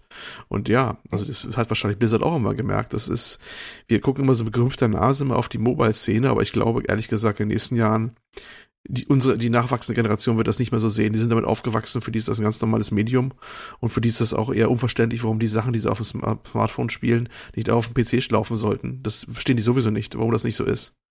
Das ist hm, für die eine Soße ja. und das ist für, das, das sind die Dinge, mit denen die aufwachsen die Titel auch. Das mag man vielleicht bedauerlich finden, je nach Titel, aber das ist so. Und insofern ist die Aussage, dass sie es eh emulieren würden, tatsächlich nicht aus der Luft gegriffen. Die Zeiten sind andere geworden. Also die Emulation von, von Android-Spielen auf PCs ist tatsächlich gar nicht mehr so weit weg, wie man denkt, oder nicht mehr so ungebräuchlich, gerade bei, bei anderen Zielgruppen, sage ich mal so. Und äh, deswegen war das vielleicht ein logischer Schluss. Ja. Das sind ja auch, äh, also das offenbart ja auch offensichtliche Erziehungsfehler in unserer Gesellschaft. was du bei deinen Kindern anders über zahlreich hast. Ja, ich habe ja das, äh, ich habe ja dieses, äh, äh, dieses Problem in Anführungszeichen nicht, aber äh, da muss schon vorher mal ein Grafikkartentreiber installiert werden oder weiß ich. Also es muss jetzt nicht unbedingt ein Arch Linux kompiliert werden oder sowas, aber Grafikkartentreiber installiert, bevor man dann irgendwie Steam und so auf Play drücken kann, das muss dann schon irgendwie sein. Ich, ich ähm, dran, wenn du eine eigene haben solltest, eh naja, ich gerne dran. Äh, nee, also andere Sache ist, ähm, Gut, das ist jetzt was, was eh, äh, ich sag mal, weniger schmerzhaft in Zukunft sein wird. Also das war quasi eins der großen Sachen von Windows 11, dass man quasi einfach eine APK einfach so installieren kann, ohne um sich irgendwie, also ohne, äh, dass man sich mit irgendwelchen schlimmen Dingen wie BlueStacks oder so rumärgern muss. Äh, das letzte Mal, wo ich tatsächlich also BlueStacks installiert habe, das war, als der Game Pass äh, diese Streaming-Geschichte noch nicht irgendwie im Browser hatte, sondern nur irgendwie in der Android-App oder so. Und da habe ich mal die Android-App auf dem BlueStacks äh, äh, installiert und dann mal geguckt, wie das so ist. Äh, aber das ist schon einigermaßen ekelhaft. Äh, also ach, widerlich alles, diese Software und ach. also wenn sie wenn sie einem die Arbeit abnehmen und dann sagen, ja hier, du hast das, weiß nicht, die, das haben wir so, das lassen wir einmal noch für PC raus, obwohl es eigentlich quasi äh, eine äh, Android-Version ist, äh, dann ist es wahrscheinlich besser als der andere Weg. Hm. Äh, Olli, ich nehme an, du hast das äh, bei deinem Sohn mitbekommen mit diesem äh, Emulator oder wie war das jetzt, dass du das? Ja, ja, äh, bei, bei allen beiden oder auch von, von ihren Schulkameraden, äh, den Schulkameraden. Das ist tatsächlich ein großes Thema bei denen, mit diesen Emulatoren. und, Das glaubt man gar nicht. Und die machen das, damit sie dann auch mit ihren Buddies spielen können, die am Handy spielen oder, oder warum? Also Warum, ich ja, ich weiß gar nicht, ob es Dings ist, aber die, ne, ich glaube eher, das ist, hat den Hintergrund, wenn man das so, äh, die, die ersten Spiele, die die kennenlernen, sind heute de facto am Smartphone. Was gehen die, Leute- was gehen die Kinder heute als erstes? Das ist kein PC, Fortnite. das ist ein Smartphone. Nein, das ist so. ein Smartphone. Als Gerät, das erste Gerät, was fast alle bekommen heutzutage, also was man rumguckt, das ist immer erst ein Smartphone. Smartphone oder Tablet, meistens ein Smartphone. Tablet vielleicht sogar noch als, als, als ganz junges Ding noch, weil ist ein bisschen robuster, Kindle Fire HD oder sowas, in der Dings-Ausführung gab's ja auch mal früher immer. Und äh, die, die lernen tatsächlich erst solche Geräte kennen, so iOS oder Android-Geräte. Das ist für die ein Stieg in, in, die, in die Welt heutzutage. Das lernen die wahrscheinlich Mhm. auch noch kennen, teilweise noch, teilweise auch noch von Nintendo-Geräten oder sowas. Und äh, die lernen da bestimmte Titel dann halt, das kann noch der größte Schrott sein, das lernen die halt kennen und schätzen. Das will ich auch gar nicht beurteilen, weil, mein Gott, wir waren auch mal jung und haben auch, auch Sachen gemacht, die unsere Eltern den Kopf geschüttelt haben. Und, äh, und das wollen die rübernehmen mit auf den PC. Und wenn die erstmal einen haben, weil die auch nicht sagen, warum soll das hier nicht gehen, auf einem schönen großen Bildschirm, Bildschirm hier, bitte das gleiche Spiel, was ich da habe, möchte ich da weiterspielen, ne? Und das ist, kommt in der Regelmäßigkeit vor. Ich habe das so erstmal gemerkt gehabt in ganz an komischen Diskussionen, äh, wo es um ähm, äh, gestreamte PCs ging, hier Shadow und sowas, ne? Frankreich kennt ihr noch vielleicht, wo man Mhm. einen PC mieten kann. Und eine der ersten Fragen kam, warum geht man BlueStacks nicht auf den Shadow? Ja, weil das halt eine Virtual Machine ist und Virtual Machine auf Virtual Machine geht nicht mehr, weil Android Emulator ist schon eine Virtual Machine und wird dann halt doppelt gemoppelt sozusagen. Auf dem Shadow, der ja auch eine virtuelle, äh, ne, virtuelle Instanz ist, auf dem Server Blade irgendwo, der dann gestreamt wird. Und das war eine der ersten Beschwerden, mit die aufkamen, dass BlueStacks nicht geht. habe ich auch gestaunt. Ich habe gedacht, gedacht, wer will denn das? Wer will denn einen Android-Emulator händeringend haben? Und das war ähm, eine der, der drei, ich glaube, an gewissen Zeiten einer der unter der vier häufigsten Supportfälle bei denen oder sowas. Wahnsinn. Ja, Ja, gut, also das, aber, das, ne, äh, das- es, es, es, es geht so außerhalb unserer Bubble, aber das habe ich da kennengelernt, ist ein ganz großes Thema, ja. Ja, aber ich denke mal, das könnte auch ein ganz gutes äh, Learning jetzt tatsächlich sein für alle, die irgendwie Blizzard da nacheifern und auch irgendwelche erfolgreichen Handyspiele machen. Denn wie ich es eingangs gesagt habe, also ich sehe eigentlich auch nicht, warum man das nicht beides kombinieren sollte. Ne? Also quasi Best of Both Worlds. Warum erlaubt man den Leuten nicht mobil zu spielen und dann zu Hause sich direkt an den Tisch zu setzen und da weiterzuspielen? Also geht ja jetzt auch bei Ja, Diablo ja. Immortal dann dementsprechend. Und das ist eigentlich auch, wenn man drüber nachdenkt, ist es doch schlau, ja, den Spieler so, so lange und so viel im Ökosystem zu halten wie möglich. Ne? Ja, äh, redet man Äh, ja immer davon. Dann muss, muss es ja eigentlich auch ja. so sein, dass es über alle Plattformen geht. Das ist also, man könnte jetzt großzügig sagen, die Demokratisierung der Plattform, aber das ist ein, klingt sehr edel dafür, dass du einfach die Leute möglichst lange im Ökosystem halten willst und sie möglichst viel Gelegenheit haben, Geld so, da zu lassen, nicht wahr? Aber ähm, Ja. klar, das ist eigentlich das Endgame, ne? Dass die Plattform wirklich völlig egal wird, dass du überall immer drin bist, egal was du hast, egal ob du unterwegs bist, egal ob du am großen PC sitzt, egal ob du an der Konsole ran bist, egal. Äh, Es wäre immer die Frage, ob das Ding jetzt auch vielleicht mal für, äh, für die Konsolen kommt, das Ding. Ja. haben sie von gesagt, ne? Das wäre eigentlich der nächste, auch noch ein Schritt.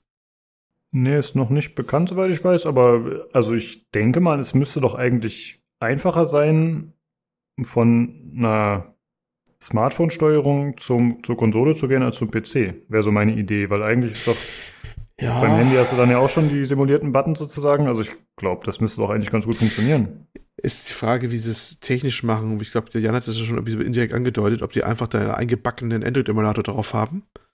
Und das dann, oder, oder zumindest im Android-Emulator weiß ich nicht, weil der muss wahrscheinlich wieder die entsprechenden Optionen im PC gesetzt haben, dass äh, eine VM überhaupt ordentlich läuft. Aber irgendein, irgendein Kompatibilitätslayer, und vielleicht ist das ja technisch sogar auf dem PC einfacher als auf dem etwas ähm, zurechtgestutzten äh, Konsolenbetriebssystem oder sowas. Das könnte ich mir noch vorstellen. Dass also der, die, die Konvertierung aufwendiger ist auf den, auf den Konsolen als auf dem PC. Eher weniger Bedienung Mhm. als die Technik in dem Fall. Ja, das kann sein. Ich finde, Technik ist insofern noch ein ganz gutes Stichwort, dass man natürlich das Spiel ursprünglich für ein sehr kleines Display entwickelt hat und äh, soweit man das gesehen hat, sieht das Spiel ja schon ansehnlich aus auf jeden Fall. Äh, So Diablo 3 ähnlich, würde ich jetzt mal behaupten. Und das ist natürlich, wenn das dann gestreckt wird auf irgendwie 1080p und aber ein Monitor, der gleichzeitig eine, beziehungsweise sagen wir so, ein Monitor, der viel größer ist als ein Handy, aber gleichzeitig eine schlechtere Auflösung hat, äh, das könnte natürlich ein negativer Effekt sein. Ne? Da muss man mal gucken, inwieweit das dann optimiert wird oder wie es dann tatsächlich aussieht. Ne? Das könnte halt sein, dass es dann am PC doch vielleicht ein bisschen sehr matschig aussieht. Das weiß ich nicht. Können ja uns alle angucken. Wie gesagt, 2. Juni, ne? Free to play. Ja, genau, da äh, hätte ich auch mal die Frage tatsächlich an euch und auch an die Zuhörer. Äh, wie sieht's aus, Jan? Ist Diablo Immortal was, was dich interessiert? Wirst du es anspielen oder gehst du davon aus, dass du es länger spielen wirst? Wie sieht's aus? Ja, ich würde zumindest mal anspielen.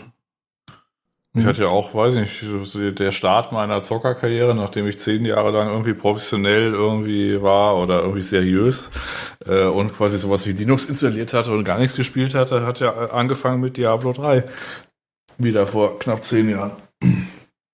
Also von daher werde ich Diablo Immortal, wenn es zumindest mal angeboten wird, schon mal gucken. Allein aus äh, zu gucken, äh, wie sie den Kram gebaut haben. Ehrlich gesagt glaube ich nicht, dass die einen eingebackenen Emulator drin haben. Also wenn, dann haben sie es, ne, nutzen sie das äh, normale native System. Ich gehe ehrlich ge- gesagt davon aus, dass sie es halt entwickelt haben und einfach auf normalen, äh, weiß ich, PC quasi rauslassen.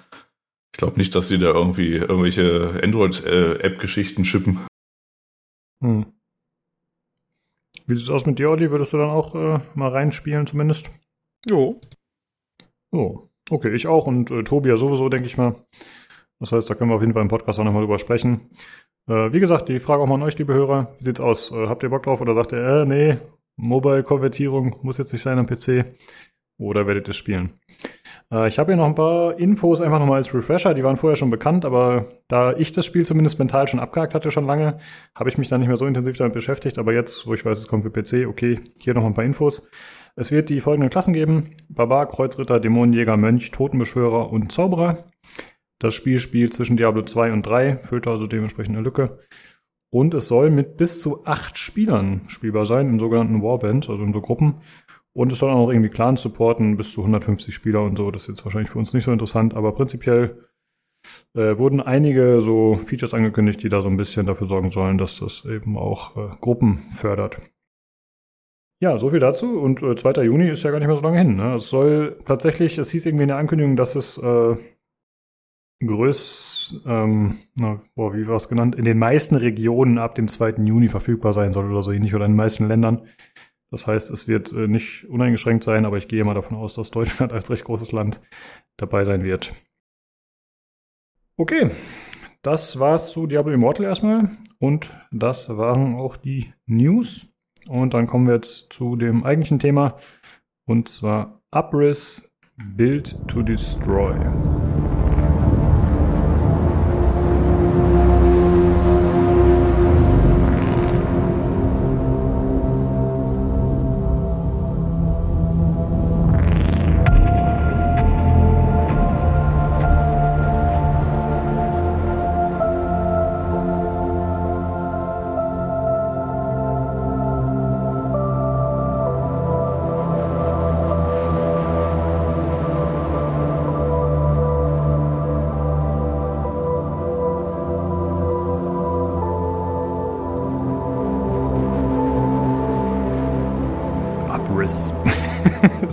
Gesagt, aber gut. Abriss. Ja, Abriss. Build to Destroy. Was geht es dabei? Ähm, es ist ein physikbasiertes ja, Puzzle-Denkspiel, würde ich es eigentlich bezeichnen. Äh, Jan, du kannst jetzt reingrätschen, wenn du, wenn du willst, ne? von, von, von der Seite. Ja, ja, Ähm, mach. Mach, mach, mach. ähm, von äh, einem kleinen Indie-Team vom deutschen Entwickler-Trio äh, Randwerk aus Deutschland. Das passt auch gut rein, ne? Abriss von Randwerk. ja. Ähm, ist im Early Access, es ist also noch nicht fertig. Ähm, ich habe so sieben, sieben Stunden ein bisschen gespielt. Ähm, ich glaube, wahrscheinlich wäre man in zehn Stunden durch bei einem aktuellen Anzahl von Leveln. Es ist so ein Level aufgebaut und äh, ja, kostet 14,99 Euro auf Steam momentan zu haben. Und ich glaube, das ist auch die einzige Plattform, wo es momentan gibt. Äh, angestrebt ist wohl Full Release in äh, ein Jahr, also nächstes Jahr 2023 oder so. Und dann soll es auch etwas größer sein. Dann, wenn man von 35 Level äh, auf 49 Level und noch ein paar andere Sachen hoffentlich verbessern. da werden wir nochmal gleich drauf zukommen. Aber erstmal, was, was geht's da eigentlich? Was ist es denn? Ja, ähm, muss ich vorstellen, man hat immer so ein, ein äh, Level mit Gebäuden im weitesten Sinne, Mauern, ähm, Maschinenteilen, sowas in der Art. Und die müssen zerstört werden. Vor allem ein paar rot markierte Kugeln, die da drin sind. Und man selber man hat keinen Aktor, also kein, kein Avatar da oder so. Man schaut so von also defaultmäßig erstmal so von der ISO-Perspektive oben drauf. ist aber eine 3D-Kamera, man kann die auch bewegen, also muss da nicht in der Position bleiben.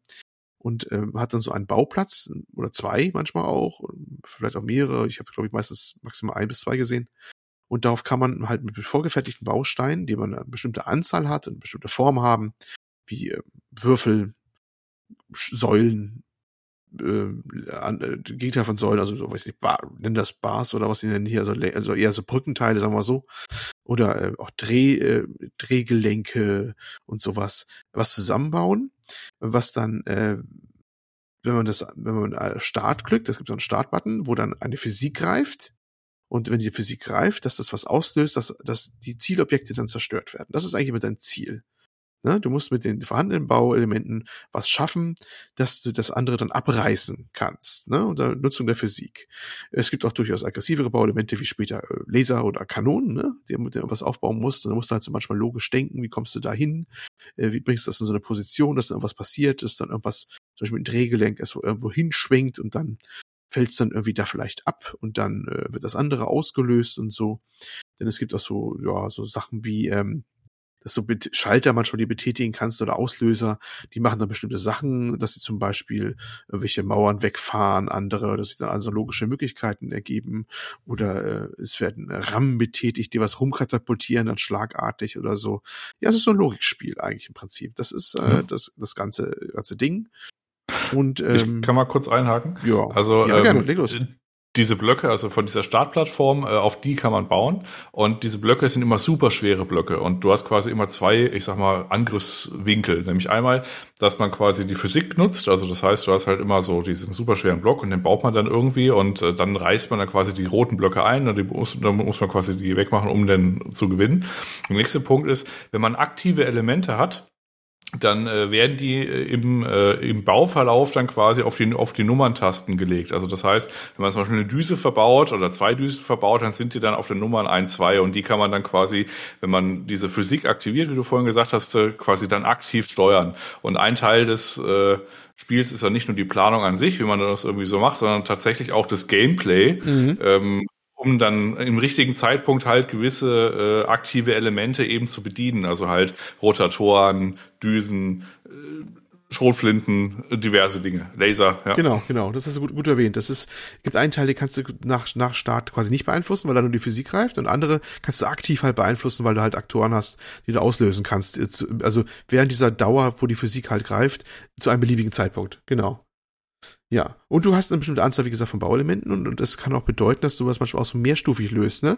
Du kannst erst eine Sache bauen, das auslösen, dann macht das hoffentlich was und dann, wenn du Teile übrig hast, kannst du noch einen, für den Level noch einen zweiten Durchgang äh, machen. Hauptsache ist immer nur, am Ende muss das weg sein, was du da hast. Also die, vor allem diese Zielobjekte müssen weg sein. Und je mehr du von der anderen drumherum noch wegmachst, umso besser, umso mehr bessere Bewertung gibt es eigentlich am Ende. Jo. Genau, es gibt immer so einen Score und der äh, erlaubt dann auch quasi direkt einen Restart des Levels, wo man jetzt sagt, okay, ich habe äh, nicht den Maximalscore oder nicht eine bestimmte Grenze erreicht, dann kann man sagen, okay, dann versuche ich halt nochmal, versuche das Ganze zu optimieren, besser zu machen. Ähm, ich habe tatsächlich nur 50 Minuten gespielt, das heißt, äh, ich habe jetzt nicht so die super Insight, ich habe nur die äh, simplen Level sozusagen gespielt wahrscheinlich und wo auch noch äh, ja so Standardmechaniken so ein bisschen integriert werden oder erklärt werden. Ähm, dazu habe ich noch eine Frage für den späteren Spielverlauf. Also ich hatte den Eindruck, als ich es gespielt habe, dass es immer eine klare Lösung gibt. Ich weiß nicht, ob das an meiner beschränkten Denkweise lag oder ob es tatsächlich so war. Äh, aber ist es so, dass du dann später äh, viele verschiedene Lösungsansätze hast? Weil ich hatte immer das Gefühl, durch diese, durch die Begrenzung der Bauteile wird die Kreativität stark eingeschränkt. Das war so meine Wahrnehmung. Ich, ich fand, das wechselt. Und es wird später ein bisschen vielfältiger. Also ich habe ich weiß nicht, ob ich jetzt jeden Level nicht unbedingt mehrfach gespielt habe, aber ich habe manchmal auch äh, welche gelöst gehabt. Du kannst ja bei jedem Level so, so einen Tipp anzeigen, wie das, wie, wie es eigentlich funktionieren sollte. Das wird mhm. manchmal auch verraten, wenn du unbedingt willst. Und da habe ich manchmal nachträglich erst drauf geguckt und dachte mir so, okay, die haben es anders gemacht. Ne, also zumindest ah, okay. anders. Ich habe zum Beispiel, ich habe zum Beispiel einen gemacht. Es gab so, ähm, Jan, du kennst du noch den, den, den Arschloch-Level? Ja, ja, ich habe den übersprungen. Den habe ich gelöst gehabt. Der war, da war etwas so tief in so, ich muss beschreiben, da waren, die, die Zielobjekte waren so einer Vertiefung drin, wie, wie, wie ein Topf. Oder so ebenerdig und runter quasi, weißt du? Und ähm, ich war auch von ihm total angenervt und ich habe dann nachher was gebaut gehabt. Das war quasi einfach ein schwerer Block oder eine schwere, äh, schwere Säule mit ganz vielen Düsen dran. Und, äh, und gleichzeitig war so ein Schaltelement drin, das hat äh, Schwerelosigkeit ausgelöst. Was ich gemacht habe, war dann, ich habe das Ding dann quasi darüber geschossen, mehr oder minder. Die Schwerelosigkeit wurde dann auch passend ausgelöst. Und dann habe ich so lange die Düsen betätigt, bis ich das Ding irgendwie reingesteuert habe in, in, in dieses, dieses Ding, in die Vertiefung und habe den so lange rummarodieren lassen, bis alles kaputt war da drin. Das war aber nicht die Default-Lösung. ich habe quasi eine, eine, eine steuerbare Rakete entwickelt, quasi mehr oder minder. Was etwas sehr fummelig war, das war auch, muss ich ein paar Anläufe machen, aber es ging dann nachher. Und irgendwie habe ich alles in Zusammenbruch, äh, Zusammenbruch gebracht, das ganze Konstrukt da in diesen Vertiefungen da drinnen. Und äh, ja, und dann habe ich es auch klein gekriegt mit etwas eigenwilliger Methode. Äh, und das ja. war dann ein bisschen out of the box, das Ganze. Also es gibt schon, dass man das auch mal unterschiedlich okay. lösen kann. Ja. Das ist gut das zu hören, ich, ich hatte, wie gesagt, so ein bisschen die Befürchtung, dass es nicht so ist. Äh, wie gesagt, ich habe es nur kurz gespielt, deswegen äh, ist es vielleicht anfangs noch ein bisschen so. Oder aber ich habe halt einfach, bin ich auf die anderen Möglichkeiten gekommen. Ähm, das beruhigt mich auf jeden Fall, dass man da mhm. doch äh, auch kreativ zerstören kann. Hm. Das hatte ich aber auch. Ich hatte jetzt, also den Arschloch-Level, den habe ich, glaube ich, übersprungen, weil ich dann gesagt Das ist übrigens auch eine nette Funktion, dass man einfach sagen kann, ey, auf den Level habe ich jetzt keine, keine Lust oder so. ist auch ganz wichtig, glaube ich, für so einen Early Access-Titel, wo jetzt nicht so jedes äh, Ding irgendwie so äh, nachhaltig poliert ist. Dann gibt es vielleicht mal so ein paar intellektu äh, intellektuelle Ausfälle, dann kann man einfach sagen, ey, ich bin da gerade nicht kompatibel, damit ich überspringe den bitte einfach. Ich möchte einfach erstmal den nächsten Level machen oder irgendwie probieren. Mhm. Ähm, von den Lösungen, also das fand ich ganz gut. Von den Lösungen ist es so, ich, es gibt ja immer so ein Set an Bauteilen und ich hatte tatsächlich mal irgendwie so ein Level gehabt, wo ich dann, ich glaube, ich hatte irgendwelche, weiß nicht, nicht mal 20 Prozent der Bauteile äh, irgendwie verbaut und den dann auch noch gelöst. Ich weiß gar nicht, was ich, was ich mit den anderen ja. hätte irgendwie bauen sollen. Also, ne, also das gibt's auch. Ja, das ist ähm, ein Punkt, wo ich auch den Eindruck hatte, äh, das Polishing, das ist, äh, fehlt wirklich, aber bei manchen Bereichen und auch bei, den, bei, den, bei dem äh, Balancing und der Logik teilweise. Es gab manche Level, die fand ich super easy, zumindest wenn du erstmal überhaupt geschafft hast, ja. Da denkst du, ja, klar ist das so und äh, wenn das machst, dann ist das Ding weg und gut ist. Und dann geht's ja nur darum, ob du möglichst viel noch von anderen mitnehmen kannst. Und andere waren echt so, okay, hm, das ist jetzt aber schon eher, ne, Ecke Rummel gedacht und hast du nicht gesehen? Also es schwankte sehr stark auch vom, vom Schwierigkeitsverlauf. Ähm, es gab wirklich welche, die haben die so ins Gesicht gesprungen, wie die eigentlich gelöst werden müssen und waren dann nur lästig zu bauen, weil, äh, da kommen wir gleich noch zu, die Steuerung ist so ein Ding, ne, verbauen. Und, und andere waren, ähm, ja, in sich schon eher schwerer. Und das war tatsächlich noch nicht so ganz ausgegoren, sag ich mal so, dieser, dieser Anspruch unbedingt pro Level.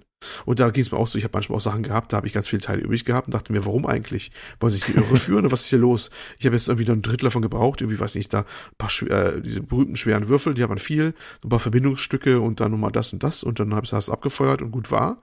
Und das ist, was sollst du mit den drei, weiß nicht, hier, was mit den anderen fünf schweren Würfeln noch machen, äh, anderen Bereichen auch.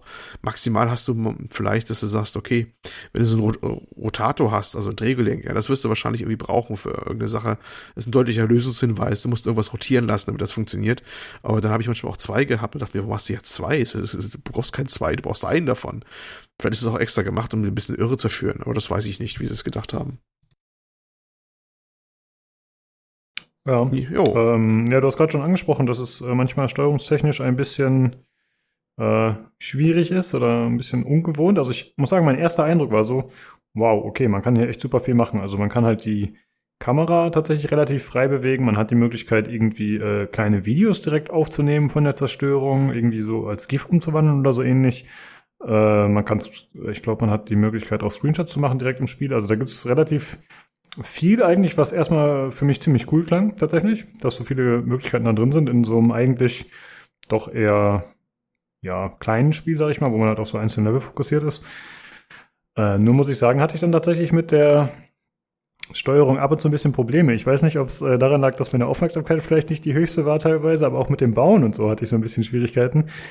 Ähm, wie, wie ging es euch damit? Äh, wart ihr da mit der Steuerung soweit zufrieden oder was war so euer Eindruck? Die Steuerung ist eine Bitch. ja, muss man so sagen. Also die, die Steuerung ist äh, echt der Bereich, wo sie am meisten noch ähm, was verbessern könnten. Man ähm, muss ja die Teile so aufeinander aufbauen. Wie gesagt, man hat so einen kleinen Bauplatz Und von da aus ausgehend musst du halt die Sachen dann aufschichten oder auch verbinden. Es gibt so Verbinder, die verbinden Sachen dann fest miteinander. Das willst du manchmal, manchmal willst du es nicht. Das kommt immer darauf an, was du halt bauen willst. Und du musst die manchmal sauber, ähm, sauber aneinanderfügen, die Teile. Das ist insbesondere deswegen wichtig, das sauber aneinanderfügen, weil die eine Statik haben. Ne? Und manchmal auch eine, eine Ausrichtung und auch ein, vielleicht, sogar ein Flugverhalten, wenn das Ding nachher mit der Düse so weggefeuert werden soll oder so. Und da ist der Schwerpunkt sehr wichtig. Und wenn du was schon mal schräg ansetzt, kannst du auch mal versetzt so anschweißen sozusagen, dann stimmt die ganze, ganze Schwerpunkt nicht mehr. Ne? Kann man sich ja vorstellen. Und ähm, da muss man schon sehr genau sein, was symmetrisch zu bauen oder, oder ausgewogen zu bauen. Und das Programm hat manchmal große Probleme. Es wird ja mit Maustastatur gesteuert, ne? überwiegend mit Maus. Ähm, was genau anzusetzen, dass auch genau da äh, rangesetzt wird, wo es hin soll. Es hat immer so eine Voransicht, wo der Bauteil quasi so in Geisteransicht immer angezeigt wird und dann klingt das dann mal so ein, wird grün, das heißt, jetzt kannst du es hier ansetzen. Und manchmal will das auch partout nicht klappen. Oder, oder er hakt sich was anderem fest und will nicht dahin, wo du hin willst oder sowas. Und das ist wirklich, also äh, enervierend manchmal schwierig, das äh, da richtig hinzubekommen. Dann rotierst du halt die Kamera rum und machst einen anderen Winkel, bis er mal das verstanden hat, was du willst. Ähm, es gibt auch so eine Freikamera, da kann man dann ganz woanders hin und auch von unten noch was anbauen. und man, äh, aber das klappt echt manchmal kaum. Und das ist, glaube ich, der größte Kritikpunkt auch mit, dass das Bauen also sehr, sehr fummelig ist. Und das ist manchmal etwas sehr nervig auch. Weil es auch keine Funktion gibt, zum Beispiel auch schnell wieder was zurückzubauen. Du kannst, klar, du kannst den Level relativ schnell neu starten. Äh, das ist manchmal auch der Königsweg, was zu tun. Oder du kannst den letzten Schritt äh, wieder zurückgehen wieder. Das ist auch eine nette Komfortfunktion, wenn du so mehrere Schritte hattest jetzt nicht jeden einzelnen Bauschritt, aber den letzten Auslösevorgang quasi von der Physik, dass du wieder auf den zurückgehst, wenn du mehrere hattest. Ähm, aber du kannst nicht zum Beispiel mehrere Teile auf einmal wieder löschen. Mhm. Du kannst Einzelteil löschen, was aber zur Folge hat, das musst du in der richtigen Reihenfolge wieder umgekehrt tun. Wenn du irgendwas gebaut hast, wo ein Teil auf den anderen aufbaut, dann musst du mit dem letzten Teil wieder anfangen zu löschen, weil du nicht einfach sagen kannst, ich möchte diese 1, 2, 3 alle markieren auf einen Rutsch löschen oder sowas. Oder wenn du eine Mitte löscht, dass er dann alle danach, die dann logisch hinten dranhängen, auch mit löschen würde. Du, das ist also alles sehr, sehr fummelig und das gerade dann mit der, mit der etwas dann doch sehr blöden Auswahl ist, ist das etwas manchmal nervenzochtend. Ähm, Wobei, wie ist es dann, wenn man ja, wobei ich da eigentlich weniger ein Problem hatte. Also sprich, äh, da kommt, da kam ich irgendwie verhältnismäßig gut rein, dass man da halt, dann macht man klick, klick, klick, klick und dann ist es halt auch weg, das Ärmchen, was man da irgendwie falsch dran gebaut hat. Ähm, was ich dann kritischer fand, war äh, die Echtzeitkomponente. Also das heißt, wo man Sachen auslösen muss. Und ich habe mich dann öfter dabei erwischt, dass ich irgendwie äh, gleichzeitig die Kamera irgendwie gucken musste. Aber ich musste dann auch irgendwie gucken, okay, ich nehme jetzt die oberen zwei Düsen parallel, aber die unteren dann auch. Und dann rotiert sich das aber. Und währenddessen habe ich es über die Kamera äh, quasi so, ja. dass ich mein Gerät nicht mehr gesehen habe. Und dann habe ich da erstmal die genau. Kamera wieder suchen müssen und dann gucken, wo, wo das Ding überhaupt ist. Also das fand ich dann von der äh, Steuerung schwieriger. Das Bauen, das ging dann tatsächlich, wenn man so ein paar Tricks hat oder ähm, was einem auch so durch eine Einblendung mal kurz gesagt ist, ist, ist halt einfach dieses Zurücksetzen mit, mit Doppel-R, dass man halt einfach sagt, okay, es war kacke, ich mache nochmal neu und dann machen wir Doppel-R und dann ist es wieder da, wo man das gebaut hat und dann kann man wieder loslegen. Und äh, das sind teilweise so Einblendungen, die kommen irgendwann und wenn man die übersieht, hat man echt eine schlechte Zeit mit dem Spiel. Weißt du, mit Doppel-R kann ich zum Beispiel nicht. Dafür hast du die mit F für die freie Kamera übersehen. ja, ich konnte halt nichts von unten bauen, aber ich kam mir bisher klar. Ich habe übrigens auch parallel mal äh, geguckt, weil du irgendwie sagtest ja hier Kampagne und so. Also ich habe zwei Stunden gespielt und ich habe, ich bin in Welt 4 auf drei und mir fehlen jetzt noch zehn Level. Also ich habe zwei Drittel des Spiels gespielt. Warst aber schneller als ich. Ich habe mir Zeit gelassen und manchmal wiederholt auch manche Level gespielt. Deswegen kommt wahrscheinlich ja. unsere unterschiedliche Spielzeit zustande. Man könnte es wahrscheinlich also auch deutlich weniger Stunden schaffen, ja. Hm. Ich habe nochmal eine Frage zur Steuerung. Und zwar, wenn ich in einem Level entweder gescheitert bin oder nicht genug Punkte gesammelt habe. Quasi, also ich habe die Physik ausgelöst und das hat nicht funktioniert. Und ich möchte es nochmal neu machen. Dann muss ich doch auch wieder komplett von vorne bauen, oder? Oder gibt es da eine Möglichkeit, das dann wieder anzupassen irgendwie? Nee, das ist, was ich meine. Du kannst quasi äh, RR drücken und dann bist du quasi, quasi wieder da und löst einfach nochmal aus. Also du hast quasi alles, äh, ne? Du kannst aber auch einen kompletten Level einmal wipen und dann baust du halt neu. Ach so, okay, ja, sorry, das habe ich gerade falsch verstanden. Ja, gut, okay. Jo, ähm, was gäbe es da noch zu sagen? Also, wie gesagt, die, die ganze Bedienung ist manchmal etwas fummelig. Ähm, aber es sieht recht spektakulär aus, wenn es dann erstmal losgeht teilweise, ne? wenn es die Sachen zerreißt, weil die, die Steine, die da zerrissen werden, die sind ja, oder die, Einzelelemente sind teilweise relativ klein und deswegen auch zahlreich und wenn da erstmal was in Bewegung gerät und wie gesagt, ist eine komplette Statik dahinter und auch eine, ja, äh, Elastizität, ne? Also das, die, die fangen zu schwingen, wenn da irgendwas passiert und so. Und das hat wirklich äh, spektakuläre Effekte zur Folge, wenn du irgendwas da einfach reinfeuerst in so eine Wand mit den Zielobjekten drin oder sowas. Und dann, ja, ähm, manchmal endet es auch damit, dass nicht gleich gleich zerrissen wird, sondern es schaukelt sich so auf und du bist dann so im Hoffen, dass irgendwie jetzt noch was umfällt oder sowas. Ich habe mal, glaube ich, Jan und ich auch schon ein paar Mal erlebt gehabt, dass du so an der Kante warst, wo das dann noch in Bewegung ist und dann ähm, ja, äh, denkst du so, ja, ja, noch ein Stückchen, noch ein Stückchen. Wenn alles umkippt, dann hast du es dann nach dem Motto. Und das, das ist wirklich sehr, sehr witzig. Und es ist auch relativ kleinteilig und äh, komplex, was da angezeigt wird. Also optisch macht das schon teilweise echt was her, wenn es da bei Ass abgeht auf, auf, auf dem Bildschirm. Ja, absolut. Also ich finde, das hat einen sehr coolen Look. Das ist ja in der Unity Engine gemacht, tatsächlich. Und ich mag das. Also es ist halt sehr, minimalistisch. Du hast schon gesagt, Brutalismus ist eigentlich genau das Richtige. Also es ist äh, irgendwie, ja, wirkt sehr industriell und es hat auch teilweise einfach, ich sag mal, also man, man versteht jetzt nicht genau, warum da bestimmte Sachen gebaut sind. Das ist jetzt keine Fabrik im eigentlichen Sinne oder so. Da gibt's halt einfach mal irgendwelche Blöcke, die da rumschweben mit Düsen. Warum, wieso, weshalb die in der Welt so sind, keine Ahnung. Äh, hat ja auch keine Story oder so in dem Sinne, aber es ist einfach, es sieht cool aus, finde ich. Es ist einfach äh, nett anzuschauen tatsächlich. Mhm. Und auch die Physikeffekte und so, das ist ganz cool, wobei die Technik da teilweise ein bisschen in die Knie geht, aber da kommen wir vielleicht gleich zu. Äh, stimmst du da mit uns überein, Jan? Siehst du das auch so? Ist eigentlich optisch gut? Ja, also es ist ein bisschen so, ich weiß nicht, es, es, es gibt so bröselige Spiele zum Teil. Also da kann man die Auflösung so hochdrehen, wie sie will, sie bleiben bröselig. Also, äh, weiß nicht, sowas wie, ähm, wie hieß denn das von Remedy vor Control? Das war auch sehr bröselig. Control ist ein bisschen weniger bröselig, aber ist auch nicht weiter davon entfernt. Ähm, Quantum Break. Ja, also ja genau, dieses äh, Quantum Break, ja. Also da konntest du auf 4K stellen oder auf WQHD, das war eigentlich faktisch egal, weil das halt so, ein, ja, so einen gewissen Rauschfilter irgendwie noch drin hat. Und ja, ich habe es dann irgendwann auf WQHD oder so gestellt, äh, weil es halt optisch keinen großen Unterschied gemacht hat. Und ja, hatte es keine großartigen Probleme, was die Hardware angeht. Das Spiel bietet auch von Haus äh, höhere Auflösungen an, ne? Fand ich ganz interessant. Ist doch nicht normal, oder? Also ich glaube, mir hat das eine 8K-Auflösung angeboten, theoretisch, die ich hätte auswählen können. Ja, ich das befürchte, es ist ein Bug. okay. Also ja, also du kannst irgendwie bei diversen Spielen auch eine Render Resolution einstellen, die irgendwie höher ist, aber das musst du dann, ich sag mal, extra bestätigen. Ich glaube, das ist einfach nur ein Fehler, dass da irgendwie, ach, also 8K wird bei mir auch irgendwie angezeigt, aber ich weiß auch gar nicht, mhm. ob die, ob, ob die angewendet wurde. Ich glaube nicht weil ich große Zweifel habe, dass das Ding dann noch läuft, ehrlich gesagt, weil, wenn wir da schon zum Thema jetzt hinkommen, ähm, es scheint mit der mit der Auflösung relativ negativ zu skalieren, was die Leistung angeht und zwar deutlich.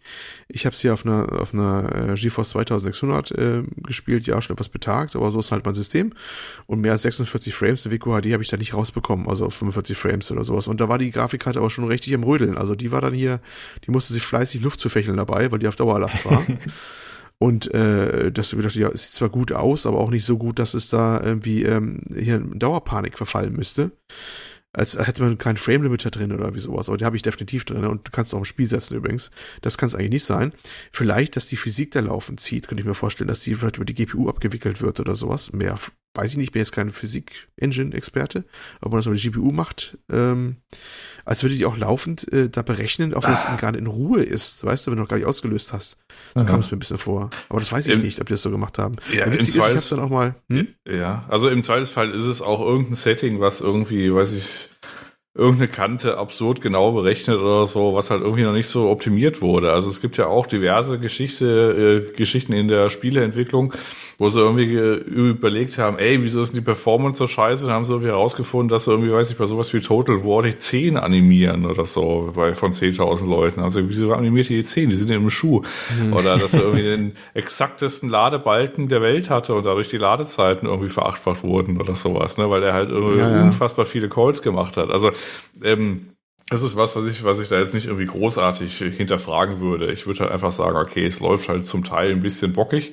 Äh, wenn man startet oder so, man hat jetzt nicht auch irgendwie, ich weiß jetzt nicht, ob ihr das auch mal hattet. Ich habe halt meine Bitrate auf 24 äh, Bit und 192 äh, Gedöns halt, also Audio. Und äh, sobald ich das starte und die Logos kommen am Anfang, also nachher ist der Ton okay, aber sobald ich starte, fängt äh, der Ton an zu stocken und so weiter, als ob da irgendwas inkompatibel vor sich hin fuhrwerkt hm. oder so. Das, also, das, das sind halt so, ja genau, das sind halt so Sachen, wo man, wo ich dann halt sagen würde, okay, das kann uns alles fallen, ich würde das jetzt nicht großartig hinterfragen.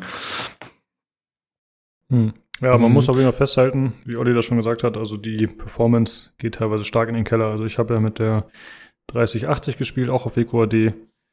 Und das war stark am Schwanken. Also ich weiß jetzt meine FPS nicht so genau, aber es war, glaube ich, äh, wenn dann tatsächlich die Physik einsetzt, war es irgendwo vielleicht im 20er bis 40er Bereich, wenn da die äh, Teile durch die Gegend fliegen, dann waren die Frames sehr, sehr niedrig.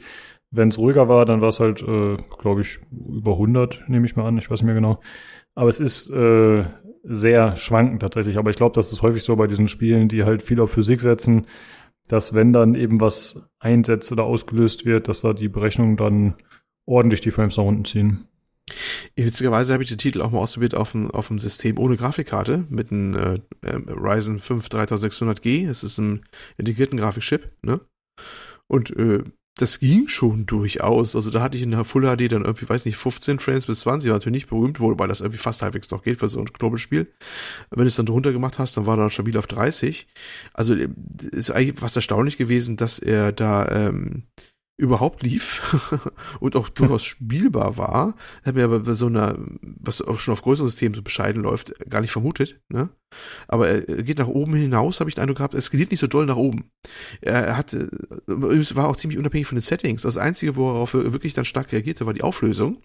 Und die anderen Settings, es gibt da so eine äh, grobe Vorauswahl, ob du einen newer, newer Gaming PC hast, Older Gaming PC oder Potato. aber das war irgendwie auch rechtschaffen egal. Der hat immer gleich die Frameanzahl gehabt, egal was ich da eingestellt gestellt hatte. Das Einzige, was wirklich was eine Änderung gebracht hat, so richtig groß, war eigentlich fast immer nur die Auflösung zu wechseln. Das war noch ganz, ganz interessant. Ja, aber ja, leistungsmäßig wäre schön, wenn was passieren würde. Es sieht optisch nett aus, aber für einen relativ großen Preis gefühlt, was es da an Leistung erfordert. Ja, man muss natürlich festhalten, es ist noch die Early Access Variante und es soll auf laut Steam-Seite noch ein Jahr ungefähr in Early Access bleiben. Das heißt, äh, Sie können da hoffentlich noch optimieren, wenn Sie erstmal den ganzen Content drin haben. Und dann geht das hoffentlich noch besser in Zukunft. Denn so würde man es dann ja final nicht spielen wollen, nehme ich mal an. Also das äh, wäre dann tatsächlich nicht so schön. Auch wenn es jetzt in dem Spiel, behaupte ich mal, nicht so wichtig ist wie bei anderen Spielen, dass man hohe Frameraten erreicht. Äh, natürlich, ja, ihr habt gesagt, es gibt die eine oder andere mhm. Sequenz, wo man irgendwie echtzeitmäßig was drücken muss. Dann könnte es nochmal relevant werden, aber insgesamt äh, denke ich, könnte man es spielerisch zumindest verkraften. Ja, also ich würde, also ich würde sogar so weit gehen wenn sie die Grafik besser machen und, und, und Performance besser, dann ist das nett und schön. Aber ich, äh, wichtiger wäre für mich eine bessere Steuerung und ähm, ja, mehr Levels und ausgewogenere Levels. Das wäre eigentlich so mein Herzenswunsch. Die, die mhm. mit der mhm. Grafik und der Performance kommt für mich sogar ja, in späterer Stelle, sogar ja. ehrlich. Ja. Wobei ich aber auch sagen muss, also wahrscheinlich eskaliert man dann eher im Setbox-Modus irgendwie, wenn es dann irgendwie, weiß ich, ein bisschen größer wird und nicht in den normalen Level, die halt einigermaßen design sind. Aber ähm, ich finde so persönlich ist auch ein Teil der Freude, die man aus dem Spiel zielen kann, dass quasi diese Physiksimulation verhältnismäßig flüssig abläuft. Also wenn die dann ruckelt oder so, das ist weniger befriedigend. Also du hast zwar, wenn du sowas startest, du hast es ein bisschen übertrieben vielleicht, deine ich sag mal, deinen initialen Nachladeruckler, wenn es irgendwie, weiß ich, weiß ich, wenn wahrscheinlich alles erstmal losgeht oder so. Aber das, das fängt sich dann einiger, also das fängt sich dann eigentlich ganz okay. Und dann ist es äh, schön, aber auch zu sehen, wie äh, das dann äh, flüssig quasi zerstört wird, weil das, das wäre mir dann schon wichtig, dass das quasi äh, flüssig alles irgendwie abgerissen wird und nicht irgendwie vor sich hin ruckelt. Mhm. Ähm, ja, ich meinte nur, dass es auf spielerischer Ebene nicht so wichtig ist, aber ich kann auf jeden Fall verstehen, dass man sagt, äh, ich will schon ein flüssiges Spiel haben. Auch bei sowas, absolut, ja klar. Ja, ja so viel, glaube ich, äh, zur Optik und äh, Performance erstmal, ne? Jo. Ja, ich hatte ähm, jetzt keine großartigen Auffälligkeiten mehr, ne.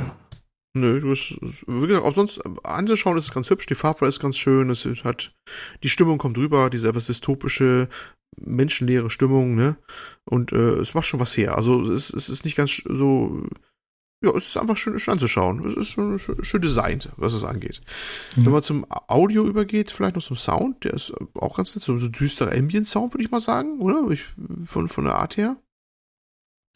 Mit knackigen Soundeffekten, wenn die Effekte ausgelöst werden, das passt da auch ganz so gut zu. Ich habe sogar die etwas Deluxe-Variante, wo ich den ganzen Soundtrack nochmal habe zum äh, extra nachhören. Was will das andere Frage? Aber äh, passt gut zum Spiel. Ne, also es ist so ein Ambient Sound, so ein bisschen auch, der vor sich hin wabert zum Hintergrund, würde ich mal jetzt allgemein sagen. Ne, das kann man, glaube ich, weiß genau. nicht, ob man viel mehr zu sagen kann, eigentlich im Prinzip. Haben sie, glaube ich, nicht mal mhm. eingekauft, hat einer von den dreien sogar selber gemacht, den Sound. Das ist, was ja meistens so gerne outgesourced wird, eigentlich gerne. Aber ja, in-house entstanden bei den dreien. Ah, sorry, ich war Und, gemutet. Ich äh, hatte noch was zum Soundtrack. Sorry. Oh, lecker. Ähm, und zwar haben wir auf ihrer Seite ein bisschen was dazu geschrieben. Da haben sie so ein FAQ. Und da haben sie geschrieben, dass sie erst so klassische Musik ausprobiert haben, aber dass das irgendwie nicht so gepasst hat ihrer Meinung und dass sie deswegen dann eben auf elektronische Musik gegangen sind und quasi im Geiste Berlins auch in Richtung Techno. Und das passt halt auf jeden Fall dazu, wie das Spiel sich optisch präsentiert. Ne? Das ist eben eher so mhm roh und äh, ja industriell ist und äh, da passt die Musik tatsächlich auch ziemlich gut zu. Das ist ganz Aber die nett. eher ruhig ist. Techno hätte ich jetzt gar nicht mit assoziiert richtig, weil Techno ist für mich ja immer noch, zumindest für mein Verständnis, doch ein sehr treibender Beat, ne? Sehr schnell. Ja. Das ist ja also, gar nicht so wirklich. Also ich hatte so den Eindruck, ähm, ich hatte es jetzt nicht ganz krass laut oder so, ich hatte so den Eindruck, also ihr müsst euch das vorstellen, das ist wie äh, von der Obensicht, äh, als wenn man so bei Blade Runner auf so eine Stadt guckt, die im Nebel hängt. Und dann gucken da aus mhm. diesem Nebel, gucken halt so Gebäudestrukturen heraus. Und mhm. diese Gebäudestrukturen, äh, die sind halt entweder quasi, also halt entweder dunkel und dann hast du deine Plattform, wo du halt bauen kannst und du musst halt die hellen Strukturen niederreißen. Und im Hintergrund fliegen ab und zu so Schiffe vorbei und es weiß ich, es gibt so ein bisschen, es ist, bewegt sich halt so ein bisschen was. Und äh, im Hintergrund der Ton, also beziehungsweise die Musik, die, die hat so ein unterschwelliges Dröhnen von teilweise Industrieanlagen und hat so einen Ambient-Charakter. Äh, und das fand ich eigentlich dafür ganz passend. Also das war halt so, du guckst halt auf so eine Cyberpunk-Stadt irgendwie und im Hintergrund dröhnt so ein bisschen was und machst so ein und also ja, ich fand das irgendwie ganz stimmig. Jo. Das war sehr schön beschrieben, aber ich würde sagen, damit die Hörer sich äh, nochmal ein direktes Bild davon machen können, äh, spielen wir doch hier nochmal vielleicht ein kleines Bit von der Musik ein.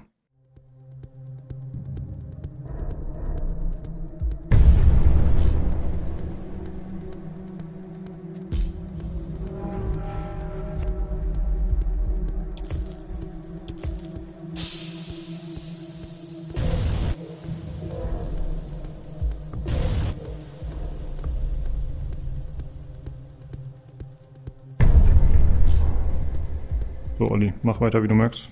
Stage is yours. Ach, dir war das nicht so nicht, nicht gut genug? Oder? Doch, du hast es sehr gut erklärt tatsächlich, aber ich wollte eigentlich vorher schon sagen, wir, wir können doch mir mal einen Einspieler bringen. Ja, ja. okay, Olli, Entschuldigung. ja. Ja, ich glaube, wir haben eigentlich so ziemlich alle Kernpunkte schon, schon durch. Kommt noch unser, da, ich habe ich in ein bewährtes Formular, jede Folge einmal erwähnen, ähm, von, von, Perform, Performance Bugs. Also Abstürze hatte ich keine, glaube ich, überhaupt nicht. Performance, wie gesagt, bescheiden. Ähm, ja, und das war's aber eigentlich. Also es ist, also es sind mir keine groben Fehler aufgefallen, außer dass die Steuerung halt momentan noch sehr, sehr fummelig ist und deutlich oben ist. Aber so grobe Fehler, Bugs habe ich jetzt eigentlich, glaube ich, nicht gehabt. Ich habe bisschen auf den Discord bei denen raufgeschaut. Äh, die haben Discord, wo die mit, sich mit der Community austauschen. Da machen sie anscheinend da mehr als über die Steam-Seite. Das ist heute auch, glaube ich, häufiger der Fall, dass man sich mal eben schnell Discord für hochzieht. Warum auch nicht, ne? das kennen wir ja selber. Und äh, da gab es schon mal ein paar Bug-Beschreibungen. Also wird noch ein paar haben, aber mir kam bisher keine große unter. Glaube ich. Ja, mir kam keine unter, die ich zumindest nachstellen konnte, weil, und ehrlich gesagt war es mir halt auch egal, weil das ist ja nicht mein Programm. Äh, ich hatte ähm, beim Levelwechsel hatte ich einen Blackscreen und ähm, ich hatte keine Bedienelemente mehr. Und es ging aber auch nicht weiter. Da musste ich alte ah. vier machen, um das Programm zu schließen. Ich hatte halt einfach den Level nicht geladen oder auch kein Bedienelement mehr. Und äh, wenn du im Menü bist und ähm, da, also zum Beispiel Escape äh, zurück geht teilweise nicht, du musst halt irgendwie auf zurückklicken, gut ist jetzt kein Bug oder so. Aber wenn du es mit den Menüs übertreibst und dann mal, weiß nicht, auf beenden und äh, dann kann schon mal sein, wenn du dann quasi wieder zurückgehst, dann hast du aber immer noch irgendwie den vorigen Dialog angezeigt, der dann über dem Menü hängt und solche Geschichten halt. Okay, also alles, was ein bisschen Polishing brauchen könnte, ja. Kleinigkeiten. Ne? Ja, mir ist tatsächlich in der Form jetzt nichts aufgefallen, was ihr jetzt gerade genannt habt. Aber wie gesagt, ich habe es auch nur einmal gespielt. Ich habe es einmal gestartet und wieder beendet. Also ich glaube halt, wenn man es öfter startet, dann wird man wahrscheinlich öfter mal irgendwas finden, was vielleicht nicht passt. Ähm, ja, Olli, du hast gerade schon den Discord von denen genannt. Das war auf jeden Fall ein guter Hinweis. Äh, denn zum einen, wenn man da Bugs findet, kann man die da posten und da kann man auch in Interaktion mit den Entwicklern treten. Das finde ich immer sehr, sehr angenehm, so auf direkten Wege. Hier sogar auf Deutsch. Die haben extra Channel dann, wo man noch auf Deutsch schreiben kann. Ähm, und das ist doch eine coole Geschichte, ja. Da kann man halt eben auch Fragen oder so loswerden. Und auf dem Wege sind wir auch noch mit den Entwicklern in Kontakt getreten. Die waren da auch äh, ganz nett erstmal. Und äh, wir haben denen so ein paar Fragen geschickt, die wir interessant fanden. Die haben wir jetzt leider nicht mehr rechtzeitig zurückbekommen. Aber ich habe denen das auch relativ kurzfristig geschickt. Wenn wir da noch eine Antwort erhalten, dann werden wir dieses äh, Question and Answer Ding mal posten im Forum und irgendwo nochmal auf dem Discord. Äh, ja, da kann man sich dann nochmal was rausziehen, wenn man da Interesse dran hat an dem Spiel. Kriegt man auch ein paar Informationen. Äh, ist auf jeden Fall ganz nett. Also ich feiere das, muss ich sagen, wenn man mit Entwicklern auf Discord direkt in Kontakt treten kann.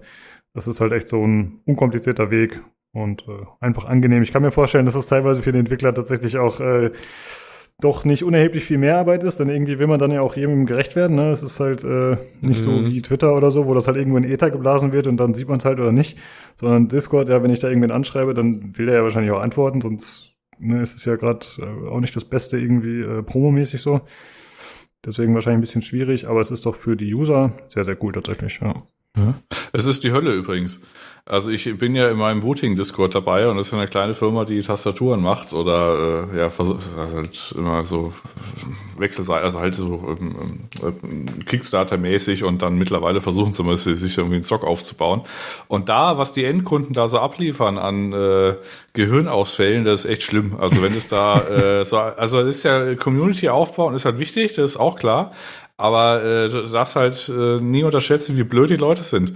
Und äh, weiß ich, wenn dir irgendjemand sagt, ja, das geht nicht oder so, versuch mal aus so einem Endkundenhansel da irgendwie mal eine Fehlerbeschreibung irgendwie rauszulassen, die dir irgendwie weiterhilft.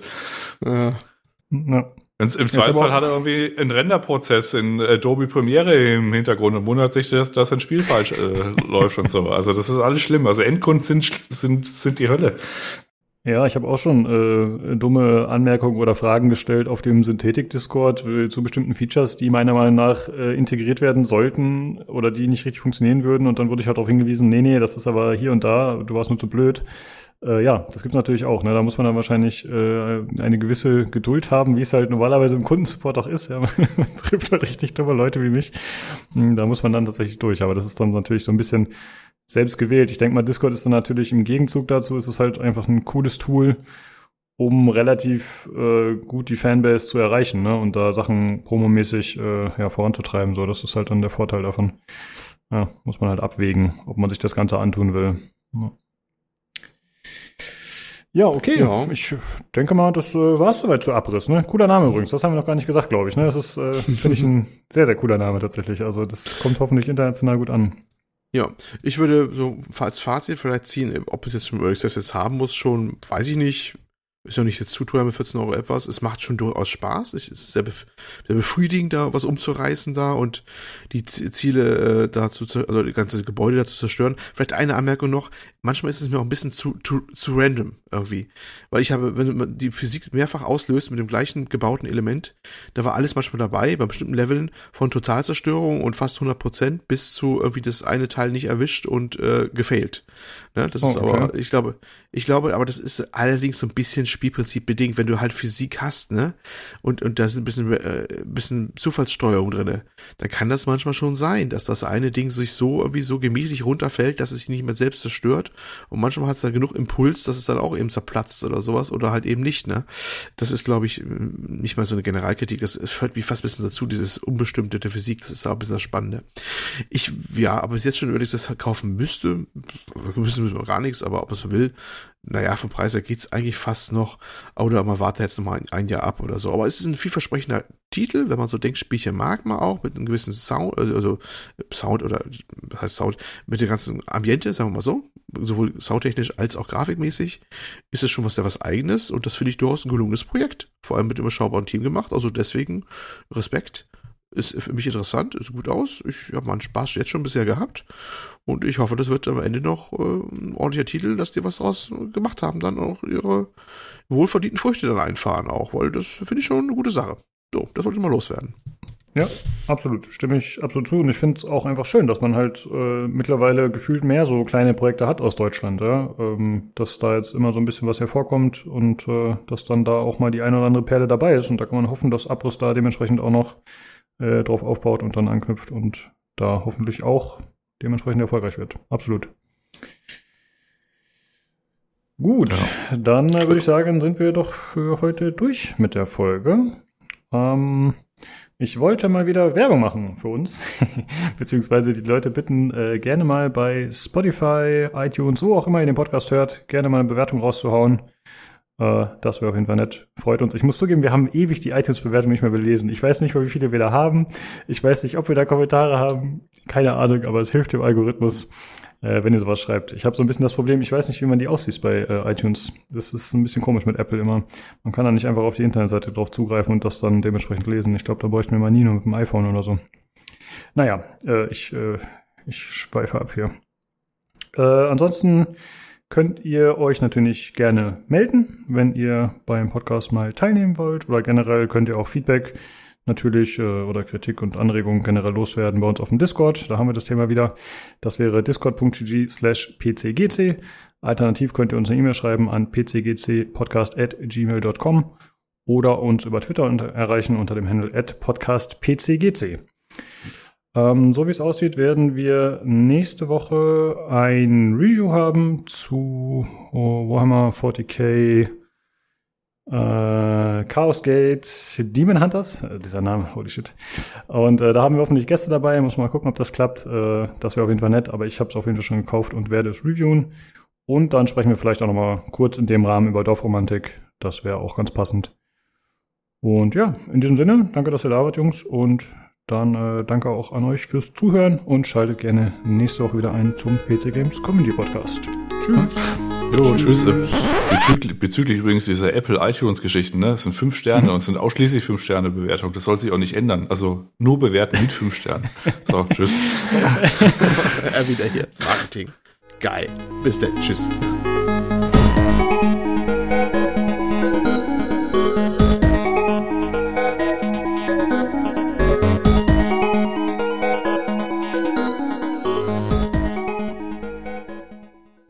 Ich hasse das immer, wenn ich, wenn ich den Podcast höre, die sagen, man darf nur eine Fünf-Sterne-Bewertung geben. Ich glaube, das ist bei so Pod, die sagen die wohlverdiente ja, ja. Fünf-Sterne-Bewertung, das finde ich noch okay. Ja.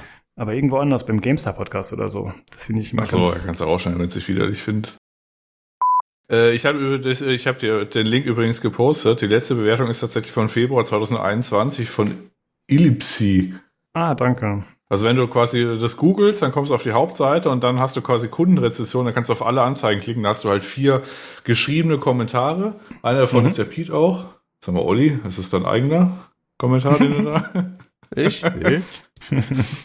Achso, du bist jetzt nicht Olli, Olli 435 oder was? Nee, nee, nee, nee. Okay, gut. Und äh, die anderen äh, elf in dem Fall haben dann halt nichts geschrieben. Ach komm, dann äh, pass auf, dann vielleicht hauen wir das in die Outtakes, je nachdem. Ich lese das jetzt einfach vor hier. Das letzte Feedback von Ellipsi vom 15.02.21. Also ja, schon ein bisschen her, ein gutes Jahr, ein bisschen länger. Sehr guter Gaming-Podcast. Sehr guter Gaming-Podcast, bei dem man immer Spaß und ab und zu auch etwas zu lachen beim Zuhören hat. In jeder Folge gibt es kurze News, einen Hardware-Teil und meistens auch ein Review. Hervorzuheben ist hierbei insbesondere das Review über Medieval Dynasty. Das war von dir und äh, Nino, glaube ich, Olli, ne? Mhm. Ähm, was man allen Moderatoren dabei auch hoch anrechnen muss, ist, dass es gerade im Hardware-Teil versucht wird, das Ganze auch für nicht so versierte Spieler zu erklären. Guck ich hoffe mal, daher, das dass der Podcast noch lange mit vielen Folgen weitergeht. Danke, Ellipsi. Sehr gut. Jo, ja, guck mal, so, so viel dazu. Kann man die also doch auslesen. Ich war da irgendwie mal zu blöd zu. Lukas, das war dein, dein Part, ne? Du hast die Hardware-Geister richtig geführt wieder, dass das auch da allgemein verständlich bleibt. Das, so wichtig ist das. Ja, ja. ich habe ein äh, zwiegespaltenes Verhältnis zum Hardware-Teil. Aber ja. Gut, also merken wir uns für nächstes Mal, Lukas. Äh, versuch mal irgendwie bis nächste Woche den äh, Fernsehfilmfonds Bayern anzuschreiben wegen der Förderung für den Podcast. Mhm. Sehr gut. Das andere habe ich vergessen. Ja, Koro wahrscheinlich. Machen wir einfach Koro. Ja, wir machen mal so einen runden mach mal, Schlag, ne? Mach mal einfach, mach mal einfach die gleiche E-Mail und einfach mhm. an Koro unten äh, Film vor Bayern. Einfach ja, aber gleich, dann, äh, gleichen Text. Aber auch so, dass die das sehen, dass die das gleichzeitig bekommen haben. ja, aber dann nehmen wir doch die üblichen Verdächtigen noch rein. Also was haben wir da noch? Hier die komische, die komische, was ist das, die Steuer, nee, die Versicherungs-App? Clark nehmen wir noch mit rein. Clark, Clark. Oh, oh Gott. Und wen haben wir noch? Da habe ich auch persönliche Schmerzen mit, aber gut, Mann.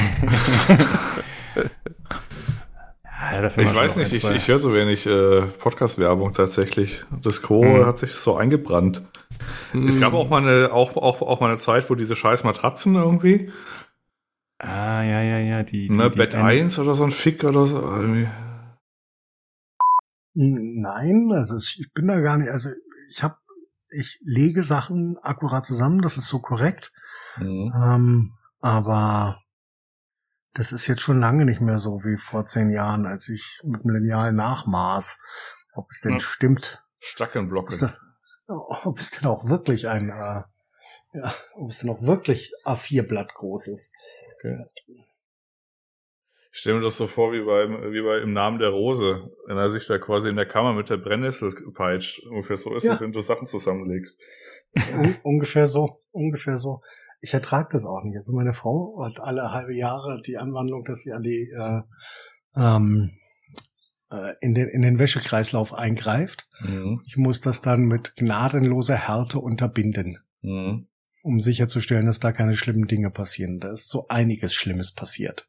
Mhm. Ich möchte hinzufügen, ich hatte mal Kaschmir-Pullover. Ach so. Ja, und jetzt äh, sind die so groß, äh, dass die dein Sohn bald auftragen kann? Meine Kinder haben Kaschmir-Pullover. Hm?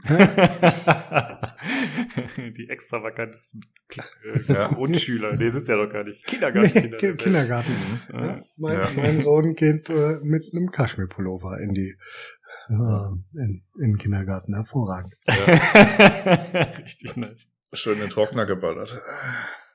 Einfach bei 40 Grad gewaschen und dann in den Trockner geworfen. Ja, sehr geil. Ja, schade. Ja, das will man machen. Ich würde sagen, da du ja zumindest eine Zeile mehr hast und Nino schon von seiner EFT-Woche erzählt, fängst du dann an, Jan, und dann, dann macht ihr das schon. Dann äh, lade ich mich zurück. Schon wieder, verstehst du, keine Fragen, aber Bossy sein. Ja? ja? Passiv, aggressiv, Bossy. Ja? Regelt das mal hier mit dem, mit dem Channel. Ja, ja, der, also dieses äh, passiv-aggressiv, warum du mir das vorgeworfen hast, das habe ich letztes Mal schon nicht verstanden, ehrlich gesagt. Ja, ich, ich hatte eigentlich den Eindruck, dass ich helfe. nee, ich hatte den Eindruck, dass ich helfe und da was für dich geklärt habe. Ach so, ja, nee, ich, ich hätte es einfach so lange gelöscht bis. Aber ich finde, ich finde naja, gut, dass du, dass du für ja mich, dass du für mich einstehst. Ich finde find es gut, dass du für mich einstehst. Dafür bin ich dir dankbar. Du bist ein herausragender Chef. Du bist not a boss, but a great leader.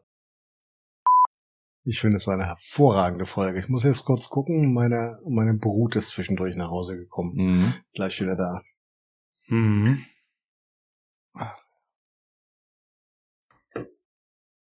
Söhne Spartas! So irgendwas mit, oh Gott. Ach, kein Wunder, dass sie so gewaltbereit sind. Ne?